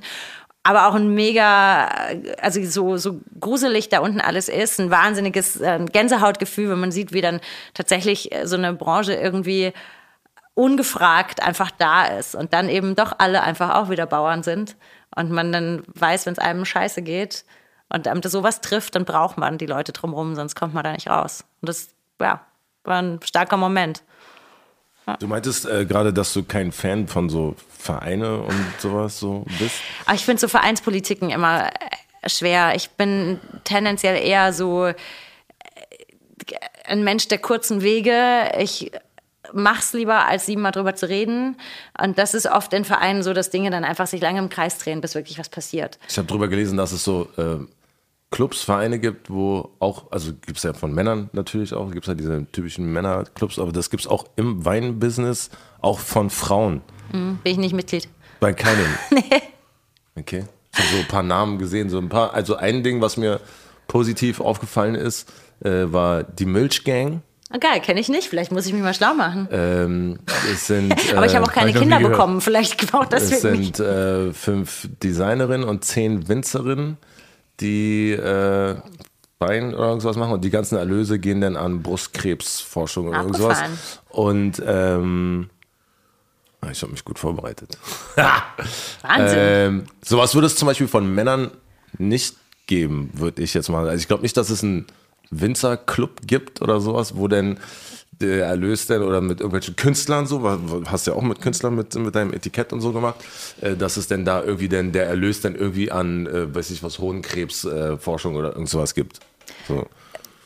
Ja, ich verstehe deine, deinen Gedankengang dahinter. Also ich meine, also dass ja, es ja. von Frauen her schon ganz anders gemacht wird und viel cooler dran gegangen wird, irgendwie dieses, Ja. weil du meinst so Vereinspolitik, nein, aber dann findest du das wieder, der VDP das jetzt gemacht hat mit dieser das Miteinander und mit dieses, Miteinander ja. und so und dass da Frauen, glaube ich, viel gemütlicher sind und das, glaube ich, noch aus dem mh, positiveren Aspekt Mhm. diese Zusammenkunft nehmen, wie das, weiß ich was, bestimmte Frauen vielleicht irgendwo so eingeheiratet haben oder sowas in, äh, in eine Familie oder so und sich manchmal gar nicht trauen, bestimmte Sachen zu sagen oder so und dann aber, wenn sie mit Unter sich unter sind, sich ja. sind dem viel mehr Preis geben. So. Ja, vielleicht ist auch das, vielleicht ist mein Problem der Vereinsmeierei dann tatsächlich auch so, dass es eher so dieses männlich Dominierte wieder ist und wer erfüllt welchen Rang und es ist Mhm. Ja, tatsächlich, genau. pff, ich hab keinen Bock drauf. Aber bei Frauen ist es doch dann nicht so. Es, ja, vielleicht muss ich mich mal mit den, wie heißen sie? Es gibt Die äh, Milch. Milchgang und es gibt noch elf Frauen und ihre Weine. Ja, die sind aus Österreich, glaube ich, ne? Weiß ich nicht. Ja, die kenne ich, ja. Ja, die kennst du. Also mal davon gehört, genau. Ist okay. Ja. Ist okay. Kannst du auch kennen. Musst nicht nur von hören, kannst du Ja, auch kennen. ja, ich habe von teilweise. gehört, deswegen habe ich gefragt. Weißt du, ich meine? Ist ich alles in Ordnung. danke, Von, ja. ich ich kenne nur einen Männerverein bis jetzt, der, wo, wo ich verboten bin, drüber zu reden. Echt? Dann sag's mir doch. Darf ich jetzt Ach nicht. so. Ich darf nur so machen. Ein Ach Männerweinverein. ach so, ach so, der. Ja, ja, ja. Ja, nein, darüber reden wir jetzt nicht. Da machen wir mal eine eigene Folge. Okay, Ich liebe es. dann muss ich ja doch mir mal den Podcast anhören irgendwann. Ja, leider. Leider wahrscheinlich. Hast du ihn noch nie gehört? Doch, doch. Klar. Folgendes, und zwar weiß ich ja, weil ich dich ja schon seit 2016 kenne, dass du auch unglaublich gern äh, Spätburgunder trinkst. Ja, Ja, Durst. ja, aber machen, aber machen tust du eigentlich nur Riesling. Oder wie viel Spätburgunder Also macht ihr? wenn das unter eigentlich nur Riesling fällt, dass wir ungefähr 12 Prozent der Rebfläche mit Spätburgunder bestockt haben, dann ja. Wie viel? Also vier Hektar. Okay. Ja, und deshalb habe ich da auch einen mitgebracht heute. Sehr gut. Schon, gell? Also Sehr jetzt gut. nicht aus Deutschland, sondern Pinot aus, aus dem Burgund. Muss ich auch. Harry? Du darfst auch. Falscher, falscher Ansatz. Harry trinkt leider nicht gern Rotwein. Wirklich Nach nicht? den 52 Folgen. Warum? Hoffentlich schaffen wir, dass er das auch mag. Oh Gott, mir kommt es jetzt schon hoch. Der tänzelt nicht. Ja, aber äh, was trinkst du denn für Rotweine? Ja, die vom Späti tänzeln nicht. Ja. Nehm Alles ich mal an. Nee, ja, keine Ahnung, inwiefern, wir, da hatten wir denn die Unterhaltung dann bei den letzten paar Malen darüber, dass Rotweine mich an ähm, hauptsächlich ähm, Weihnachtsabende mit ähm, ehemaliger Schwiegermutter erinnern. Aber du gehst mit der falschen Einstellung ran. Spätburgunder ist ja kein Rotwein. Danke. Nein, ist tatsächlich so. Ja, ja, ist so, danke. Ich, ich, ich lerne ja so. Ich habe ja dann auch schon, wo, es war unser erster Abend, wo wir uns kennengelernt haben, äh, saßen wir ja dann irgendwann bei ihm zu Hause und dann hat er mir dann halt so ein Ding da aufgetischt, äh, so ein Rotwein. Und der war auch lecker. So. Aber das behaupten auch immer nur die Deutschen. Die reden dann immer von ihrem roten Riesling und oh, dass das alles. ich habe doch gar keine Ahnung, Digga. Es ist schon Rotwein. Na, natürlich ist es Rotwein. aber, es ist nicht, aber es ist nicht ein Rotwein, wie ein fetter, dicker Rotwein ein Rotwein ist. Ja, Blaufränkisch ist auch kein fetter, dicker Rotwein. Ja, das denken die Österreicher halt. Da sind wir wieder beim Länderkonflikt. Also auf jeden Fall ist das ein Chèvre Jean Martin, ist wahrscheinlich einer meiner Lieblingsorte im Burgund, wie Wien. Lessange, eine Cuvée aus zwei verschiedenen Lagen von der Domaine Harris din Massigny. Harris? Harris, deshalb habe ich den mitgenommen. Harris din Massigny, genau. Äh, ich mag den Wein sehr gern. Die gibt es noch nicht allzu lange, ist so 5 Hektar Domain.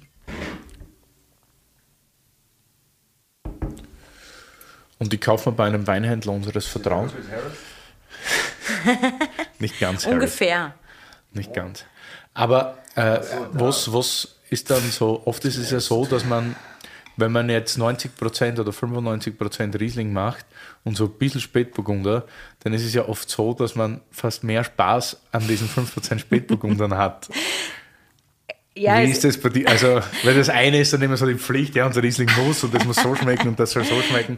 Aber da darf ich mich dann ein bisschen ausleben. Ne, das ist tatsächlich so, dass beim Spätburgunder viel mehr Freiheiten sind. Also, dass wir uns viel mehr Freiheiten irgendwie auch erlauben und ähm, es allen total gut geht, rote Trauben zu sehen und äh, dass man das, ja, es macht einfach wirklich, es tut einfach auch gut, weil es dann die Abwechslung bringt und man dann eben nicht in diesem nur Riesling-Trott irgendwie drinsteckt, sondern eben ab und an mal doch einen Schalter umlegt und über was anderes nachdenkt.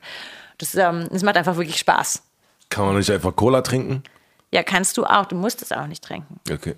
Weil wir hatten ja ne, die Regel, immer Ja. nur trinken, was einem schmeckt. Ja, das schmeckt mir nicht. Wir haben auch mehr Riesling noch. Du kannst noch Ja, Riesling den nachtrinken. Riesling, den nehme ich. den Riesling, den nehme ich. Der hat übrigens auch in der kurzen Zeit unglaublich Danke. sich geöffnet. Gell? Wirklich schön geworden, der 16er Schlossberg jetzt. Viel expressiver. Der hat auch nur 11,5 Volumensprozent. Ja, stimmt. Ja. Würde der Ist dann doch überhaupt schön. durchgehen als großes Gewächs? Nein, gell? nein, Da würde nicht. man ja ein bestimmtes Alkohollevel, gell? Genau, ja, deswegen sind manchmal so gewisse Freiheiten neben den Vereinsstrukturen auch ganz schön. Nein, es ist, ähm, es ist uns tatsächlich total wurscht, was da draufsteht an Alkoholzahl. Das heißt aber eben auch in die niedrige Richtung gesehen, dass wir einfach ernten, wenn es schmeckt. Und wir haben in den letzten Jahren häufig das gehabt, dass wir durch einfach Stresssituationen für die Rebe im Weinberg jetzt keine brutale Zuckerreife hatten und dadurch einfach dann am Ende auch weniger, weniger Alkohol im Wein hatten. Aber trotzdem haben wir die Trauben dann geerntet, wenn sie für uns einfach geschmacklich auf dem Punkt waren und Aber haben dann nicht noch gewartet, bis es fünf Grad Öxler mehr sind. Und das ist ja wieder das nächste Männerding. Das kenne ich ja, wenn ich so zwei Gäste bei mir im Lokal habe, zum Beispiel, oder klassische Männerrunden. Und dann präsentierst du da so einen Wein oder sie bestellen und dann so, ja, wir hätten da gern so was Fettes, was Dickes, was Anständiges, was für Männer. So, also so ein bisschen auf. Echt, so dann bestellen das? Ja, ja, das Geil. gibt, das gibt schon. Und, und so, weißt du, so mit 13. Und dann sage ich, ja, aber warum muss der so und so viel Alkohol haben? Und dann bringst du halt wirklich so einen Wein, der viel Alkohol hat. Also wenn du überhaupt sowas hast, also ist bei uns eh schwer, dass ich sowas überhaupt finde dann im Weinkeller. Und dann bringst du denen das und dann freuen sich halt, oh geil, hier ein Weißer mit 14 und so toll und so. Und dann siehst du, So wie sie langweilig. sich ekeln beim Trinken, weil man eh nichts mehr schmeckt, außer Alkohol am Ende des Tages. Dann fragen sie, ob du ihn zusätzlich nochmal einkühlen kannst, weil so dumm sind die dann nicht, weil dann denken sie sich, oh geil, ein bisschen kälter, dann schmecke ich nicht so viel. Und dann geht es so weiter. Und das ist irgendwie so komisch. Dabei, du verlierst ja nichts an Geschmack, Wenn wenn die, der Wein weniger Alkohol hat. Und das ist immer so ein In den richtigen also das ist halt so Weinbergen nicht. germanisches Weingesetz, nicht so ja, aber das ändert sich jetzt ja auch gerade. Gott sei Dank. Ja.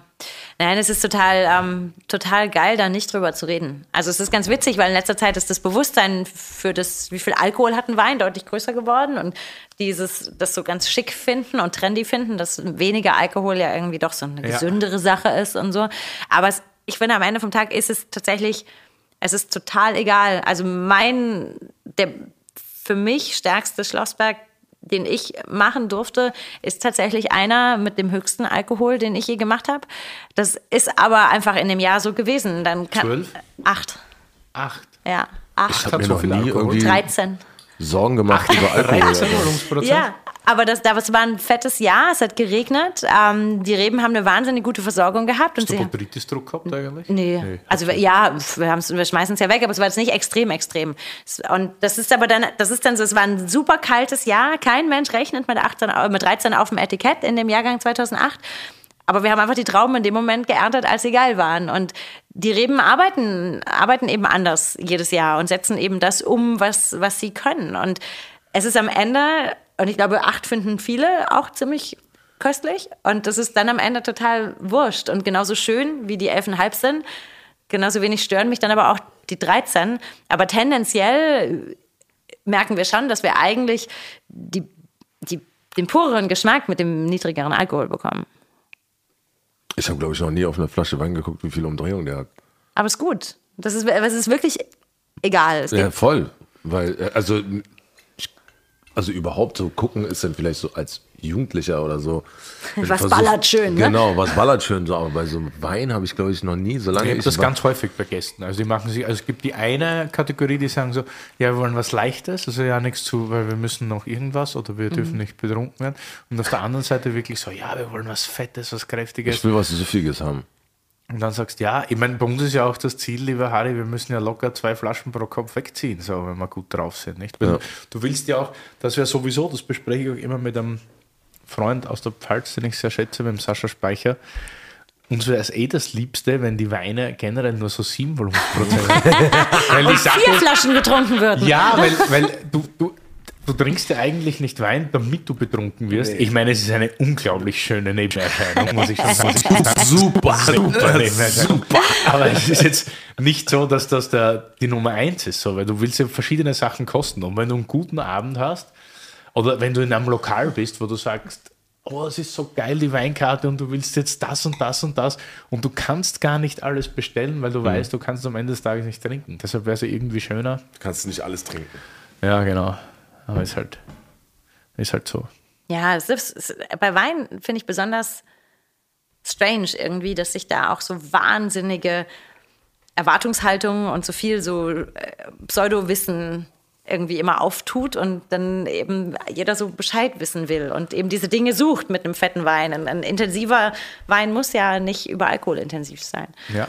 Pseudowissen ist ein unglaublich guter Begriff, wo ich jetzt irgendwie hin will. Und zwar bist du seit 2017, glaube ich, ich hoffe, ich rede jetzt keinen Müll, Kein Pseudowissen? Mitglied, nein, Mitglied der lustigen Gruppe Wurzelwerk.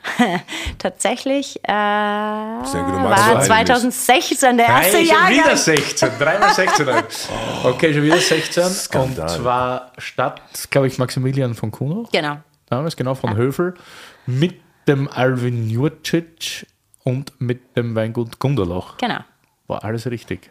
Geiler Fast. Typ. Und ich glaube, ins Leben gerufen wurde das Ganze von, äh, unter anderem auch von Paul Truskowski, Julia Klüber und so weiter. Oder? Die Äh, ja, also wir haben alle zusammen, mit, zusammen so. studiert. Ja, okay, ja. Und ähm, Erzähl, ja. Ja. ja. lustig. Äh, die haben, also ich durfte dazu stoßen. Im ersten Schritt waren es quasi drei Weingüter aus drei Weinregionen und zwei Ländern. Und äh, Julia und Paul, die sich mit Kommunikation, Marketing rund um Wein beschäftigen. Und äh, die haben jetzt mit dem, mit dem Prozess nichts zu tun, aber waren von Anfang an begleitend dabei. Die drei haben sich überlegt, dass es ja einfach wahnsinnig spannend ist, einmal zu, zu schmecken, wie die eigenen Trauben aus einem anderen Keller schmecken. Also man hat ja immer so die Idee, ne, das ist mein Weinberg, der ist ganz eigenständig und schmeckt so und so. Und dann mache ich da meinen Wein draus und dann, dann ist das mein, mein, meine Interpretation dieses, dieses Stückchen Land. Und Wurzelberg ähm, beschäftigt sich eben mit dem quasi Tauschen von Trauben und das äh, ja, Die Gärung eventuell oder der Weinkeller eventuell. Genau, ob eben dieses, dieser, dieser Lage Raum, über- wo ja. die Gärung stattfindet, ob das eben auch vielleicht ähm, irgendwie Teil der Handschrift ist und nicht nur der Weinberg. Und da sind dann eben dreimal die gleichen Trauben, aber in drei verschiedenen Kellern und am Ende sind es drei verschiedene Weine. Tatsächlich.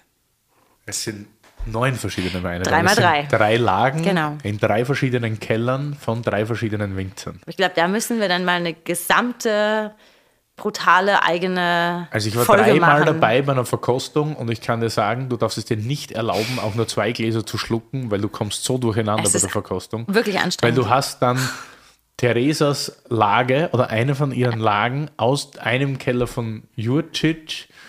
Äh, Ja, es ist, es ist so. Es ist ganz witzig, weil sich das verschiebt auf einmal. Also wir haben ja eben über die Eigenständigkeit des Weinbergs gesprochen Ja. und auf einmal kommt die Dimension des Kellers noch mit dazu. Und das probieren wir ja eigentlich immer auszublenden, weil es das für uns wahnsinnig kompliziert macht. Also wirklich für uns alle, glaube ich, wahnsinnig kompliziert macht. Und das Projekt bringt es eben aufs Tablett, dass dieser Keller eben auch eine wahnsinnige Rolle spielt, ähm, zumindest in dem Stadium eines ganz jungen Weins.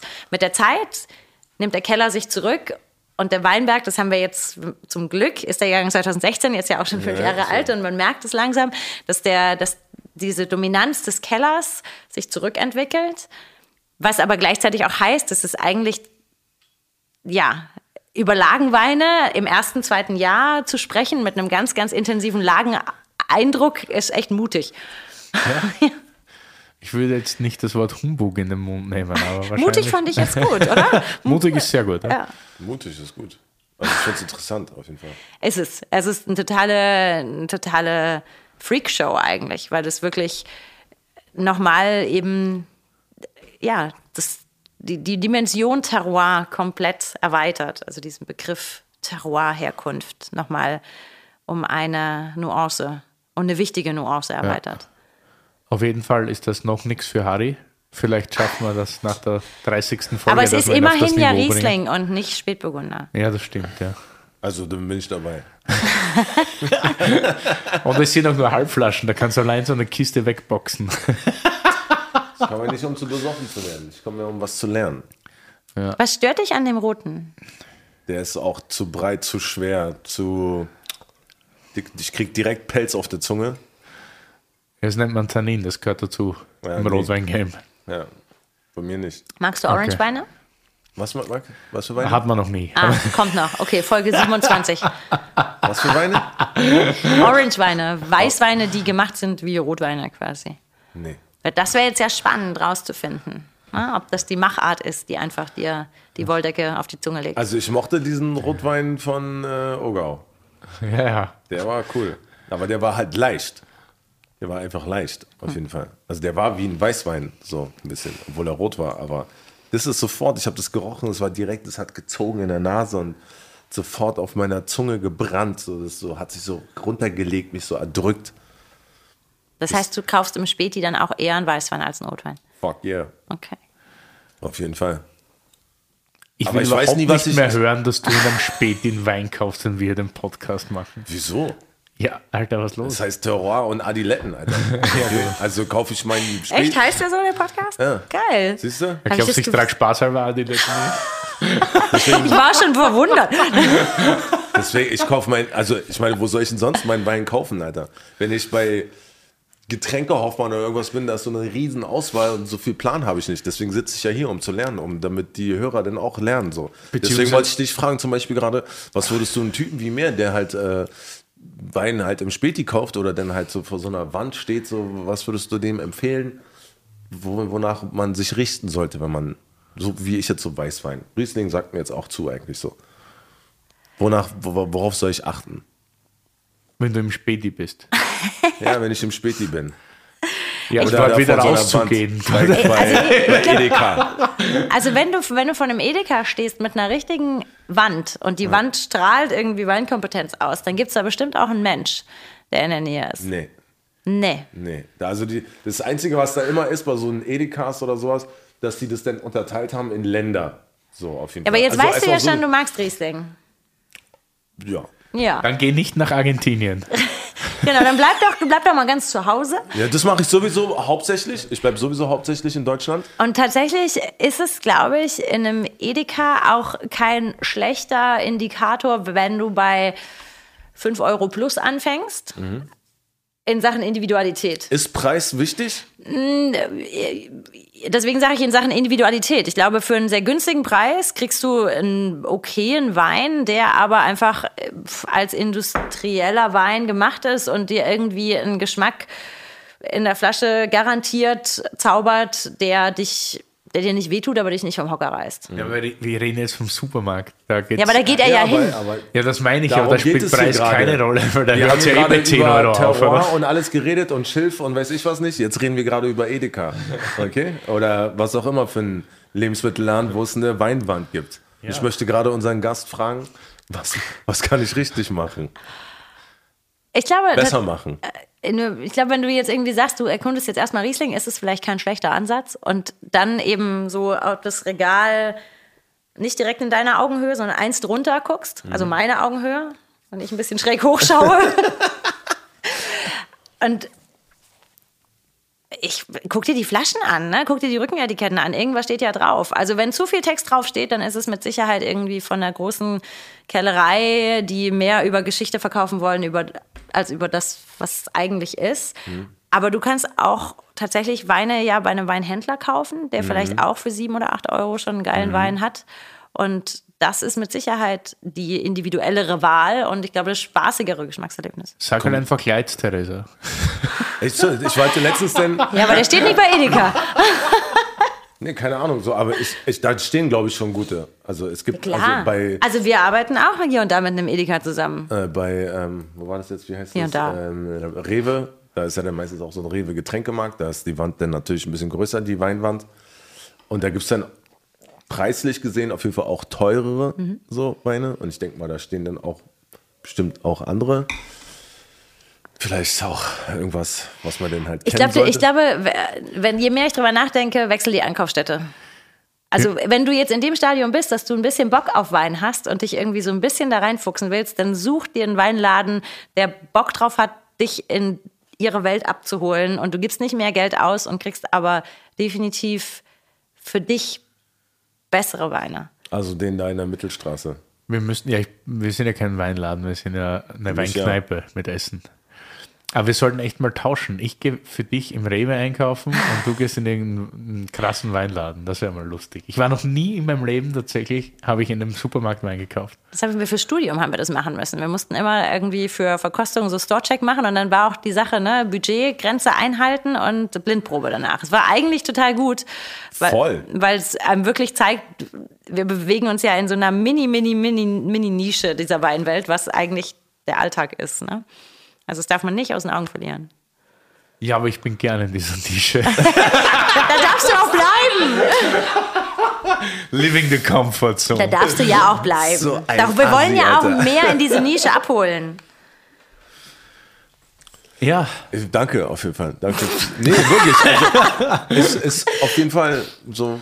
Die letzten Gäste habe ich das nicht gefragt. Ich glaube, ich werde das jetzt in der Zukunft äh, immer fragen, so dieses Abhol-Tipps-mäßig so auf jeden Fall. Weil ich glaube, das äh, hilft mir, um da ein bisschen schneller. Und auch, Ja, ich hoffe, die dass Idee mit dem Wein sagen, bei mir sind ein paar, aber die sind alle. Den, den einen Weinladen, den ich habe, der ist ausschließlich französische Weine. Ist auch okay. Denn der eine ist nur Rotwein Ja, das ist dann doof nicht für dich. okay. Aber bei mir habe ich gesehen, bei mir direkt, ich glaube, Parallelstraße ist ein Weinladen, wo die auch immer draußen sitzen. Da gehst du morgen gleich mal rein. Ich bin's, der Harry. Ich hab Bock zu saufen. Die Olle Breuer hat gesagt, ich soll jetzt irgendwie hier mal gucken. Glauben die mir eh nicht. Klar. Ja, genau. weil du Breuer nie gehört. Ja, wahrscheinlich. Wer? Das kann nicht sein. Das war so, als ich in den, Rotwein, in den Rotweinladen reingegangen bin. So, ich dachte mir so, ey, cool, Rotweinladen. So. Ich so, ja, habt ihr was von Gut Ogau? Und er so, von was? Und ich so, Und nicht direkt verarscht. umgedreht, so habe ihm das geschrieben. Ich, so, ich bin gerade in den Rotweinladen gegangen, habe gefragt nach Gut Ogau. Und die hat gefragt, was? Ja. War ein cooler Laden eigentlich so, riesengroß. Ja. Aber ich dachte halt, könnte ja sein, dass ich mir den 2016er Agatha, man hat ja gesagt, so was kriegst du nicht im Weinladen. Würdest du heute, ich, das, ich frage das immer bei jedem Podcast, würdest du heute sagen, du machst das anders, Im Vergleich zu. so wie du es gemacht hast? Also von Weingutsübernahme bis die Weine.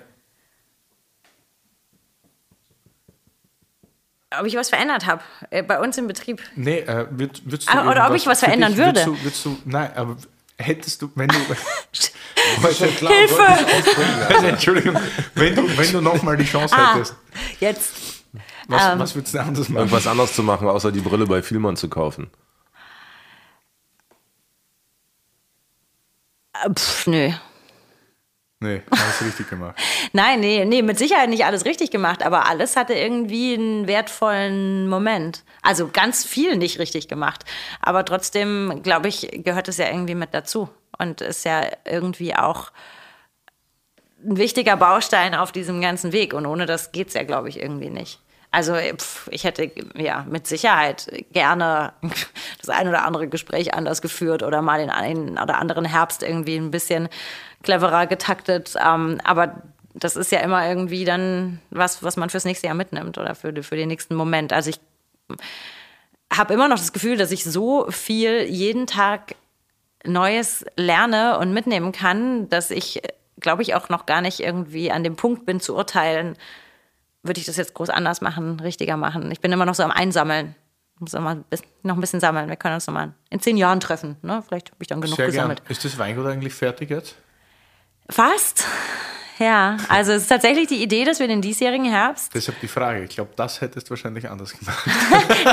nee, nee, auch nicht. Tatsächlich auch nicht. Jetzt im Nachhinein betrachtet, also für, äh, für dich jetzt, weil du es vielleicht nicht weißt. Wir haben äh, neu gebaut, mitten im Ort, ähm, was viele für ziemlich Harakiri hielten, weil mhm. mitten im Ort eben auch wirklich mittendrin bedeutet.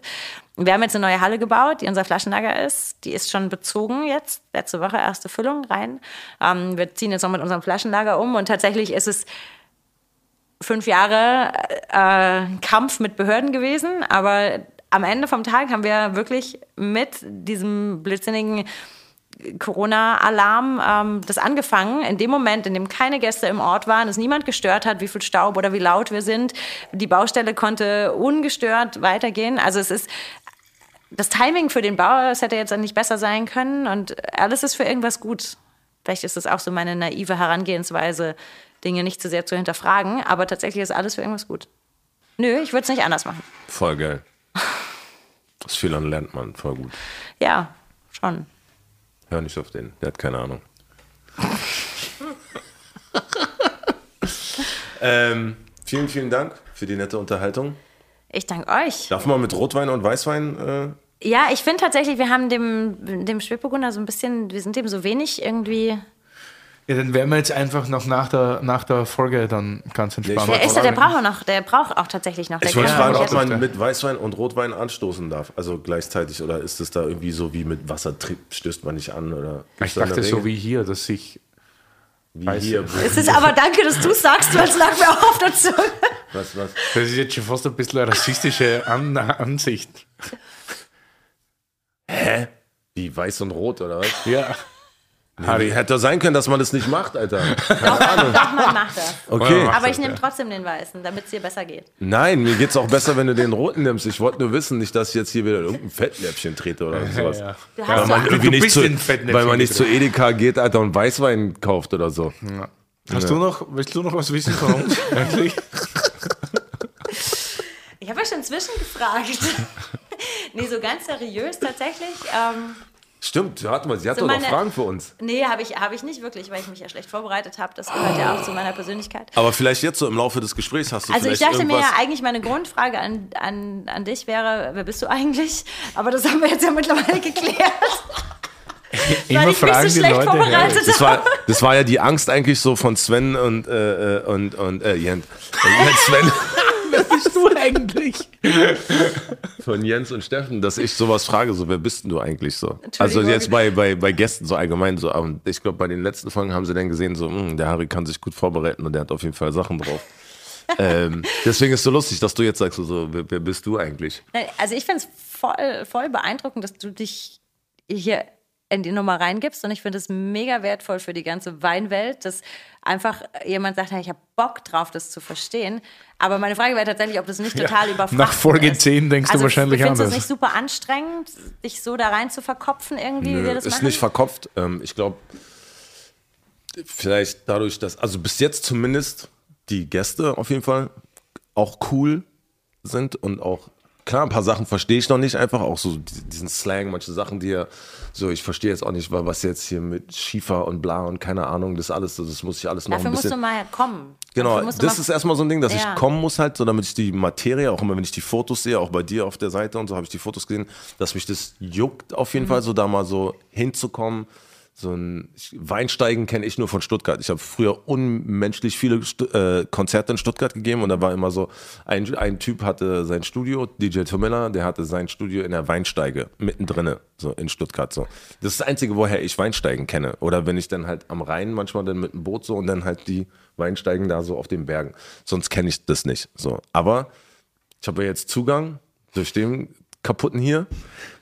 Danke. Und Danke. Bitte, bitte. Und der, ähm, hat zum Beispiel äh, bei dem ersten Tag, den wir da hatten, hat mir schon einen guten Einblick gegeben. Unter anderem hat auch schon dieses Rotwein-Ding denn, dass er das so ein bisschen von mir genommen hat. Sonst hätte ich zum Beispiel überhaupt gar nicht erst probiert, weil ich wirklich dieses, das ist schon leicht panisch, so Placebo-Effekt, dass dann so oh, schlechte Erinnerungen irgendwie reinkommen. Aber mich nervt es viel mehr, in geilen Restaurants zu sitzen mit einer fetten Weinkarte und nicht zu wissen, mhm. was will ich trinken. Und das wurmt mich viel mehr. Also ist der, meine Wissbegierigkeit, mit dir hier zu sitzen und mit ihm äh, darüber zu lernen, viel, viel größer als der eventuell Upturn, dass es zu viel sein könnte oder so. Für mich ist es wie Schule. Es ist Ja. wie Lernen gerade. Aber es ist auch echt cool, beide Situationen, die du sagst. Also zum einen das Weinregal und zum anderen Ja. dieses fette Buch. Ja. Das ist eigentlich irgendwie ja so fast ein Druck auf dich irgendwie Ja. ausübt, das ist richtig zu machen. Ist ja so Es null nervt. das, was wir total wollen. Ne? Ja. Also ich, wir machen unsere Weine, damit die genossen werden, damit sie getrunken Ja, aber es werden. sind und zu das- viele. Ja. Es ist viel zu viel. Also, Also, wir brauchen mehr Willis auf der Welt. ja, und mehr, mehr Terroir und Dann wird es Adiletten. auf jeden Fall viel weniger Wein geben. Das glaube ich auch. Wenn der was zu sagen hätte, dann würde es auf jeden Fall viel, also dann, ich glaube, dann würde es erstmal sowieso ein Weinverkaufsverbot geben würden in sowas wie Rebes und Edekas und sowas und Spätis sowieso. Ich glaube, der, der würde so, so, so eine Art wie VDP halt, würde es dann geben, nur von Willi, dass es halt wirklich verboten wäre, dass Weinverkauf in Spätis und verkauft schon die Produktion, nicht? Verbot der, der Weinproduktion Anbau. für Spätis. Aber der Weinproduktion. Den Verband sollten wir gründen. Nee, aber ich glaube auch, dass dadurch auch ein bisschen Weinbewusstsein geschaffen wird, dadurch, dass es halt in Spätis so viel Wein gibt. Ob das jetzt guter Wein ist, sei jetzt mal da hingestellt so. Aber ich bin zum Beispiel ein Weinliebhaber geworden, weil ich dann keinen Bock hatte, mir eine Flasche Schnaps wieder reinzustellen oder eine Flasche Wodka, weil das dann so, ah nee, warte mal, ey, habe ich gar keinen Bock, ist jetzt auch nicht so gesellig, so, aber auch kein Bier. Ich bin jetzt nicht der Biertrinker, außer ich bin im Stadion, also was bleibt übrig? Wein. So, Rotwein trinke ich auch nicht, also Weißwein. Weißwein gibt's auf jeden Fall mehr in der Auswahl, ist meistens auch gekühlt in Spätis. Und in Spätis ist es meistens gekühlt. Die Augen klappen sich komplett nach hinten bei Willi. Nee, gar nicht. Ich finde es wichtig, was du sagst, weil ich glaube, dass das auch ein bisschen unsere Mission sein muss.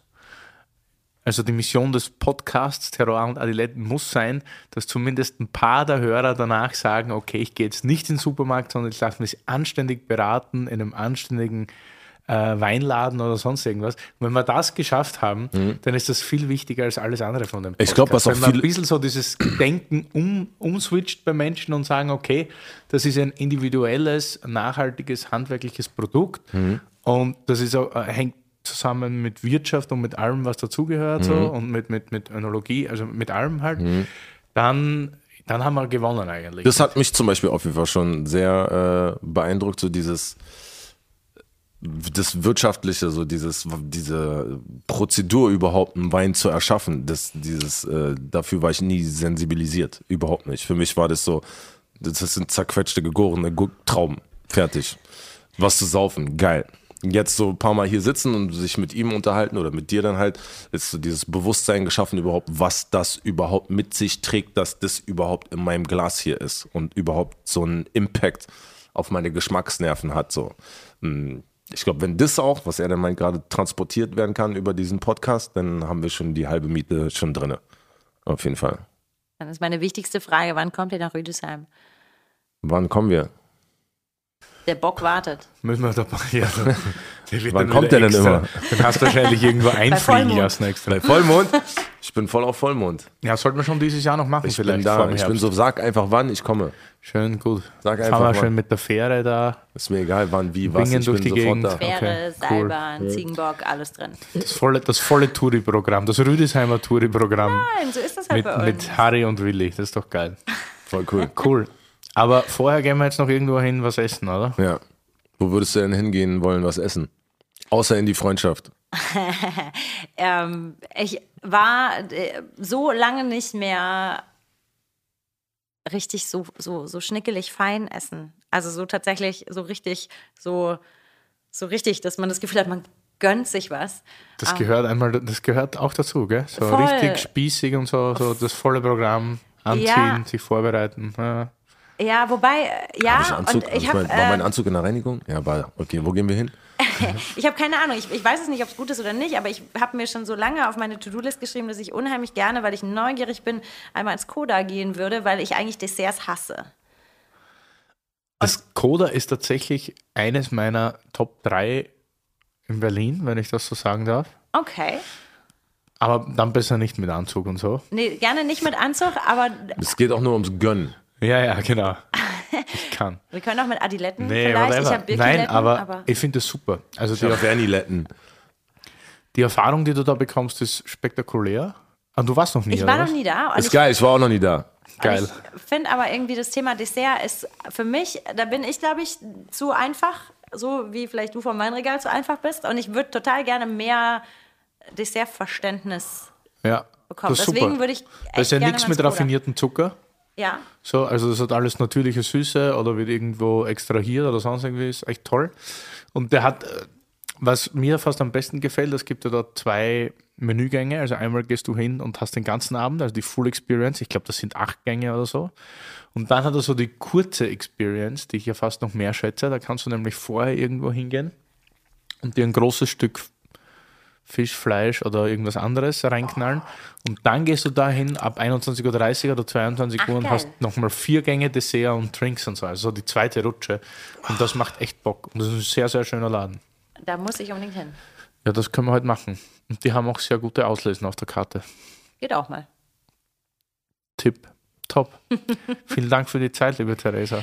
War ein tolles Gespräch. Voll Vielen geil. Dank fürs hier sein dürfen. Aber ich äh, revanchiere mich mit der Rüdesheim-Einladung. Auch cool. sowas von. Korrekt.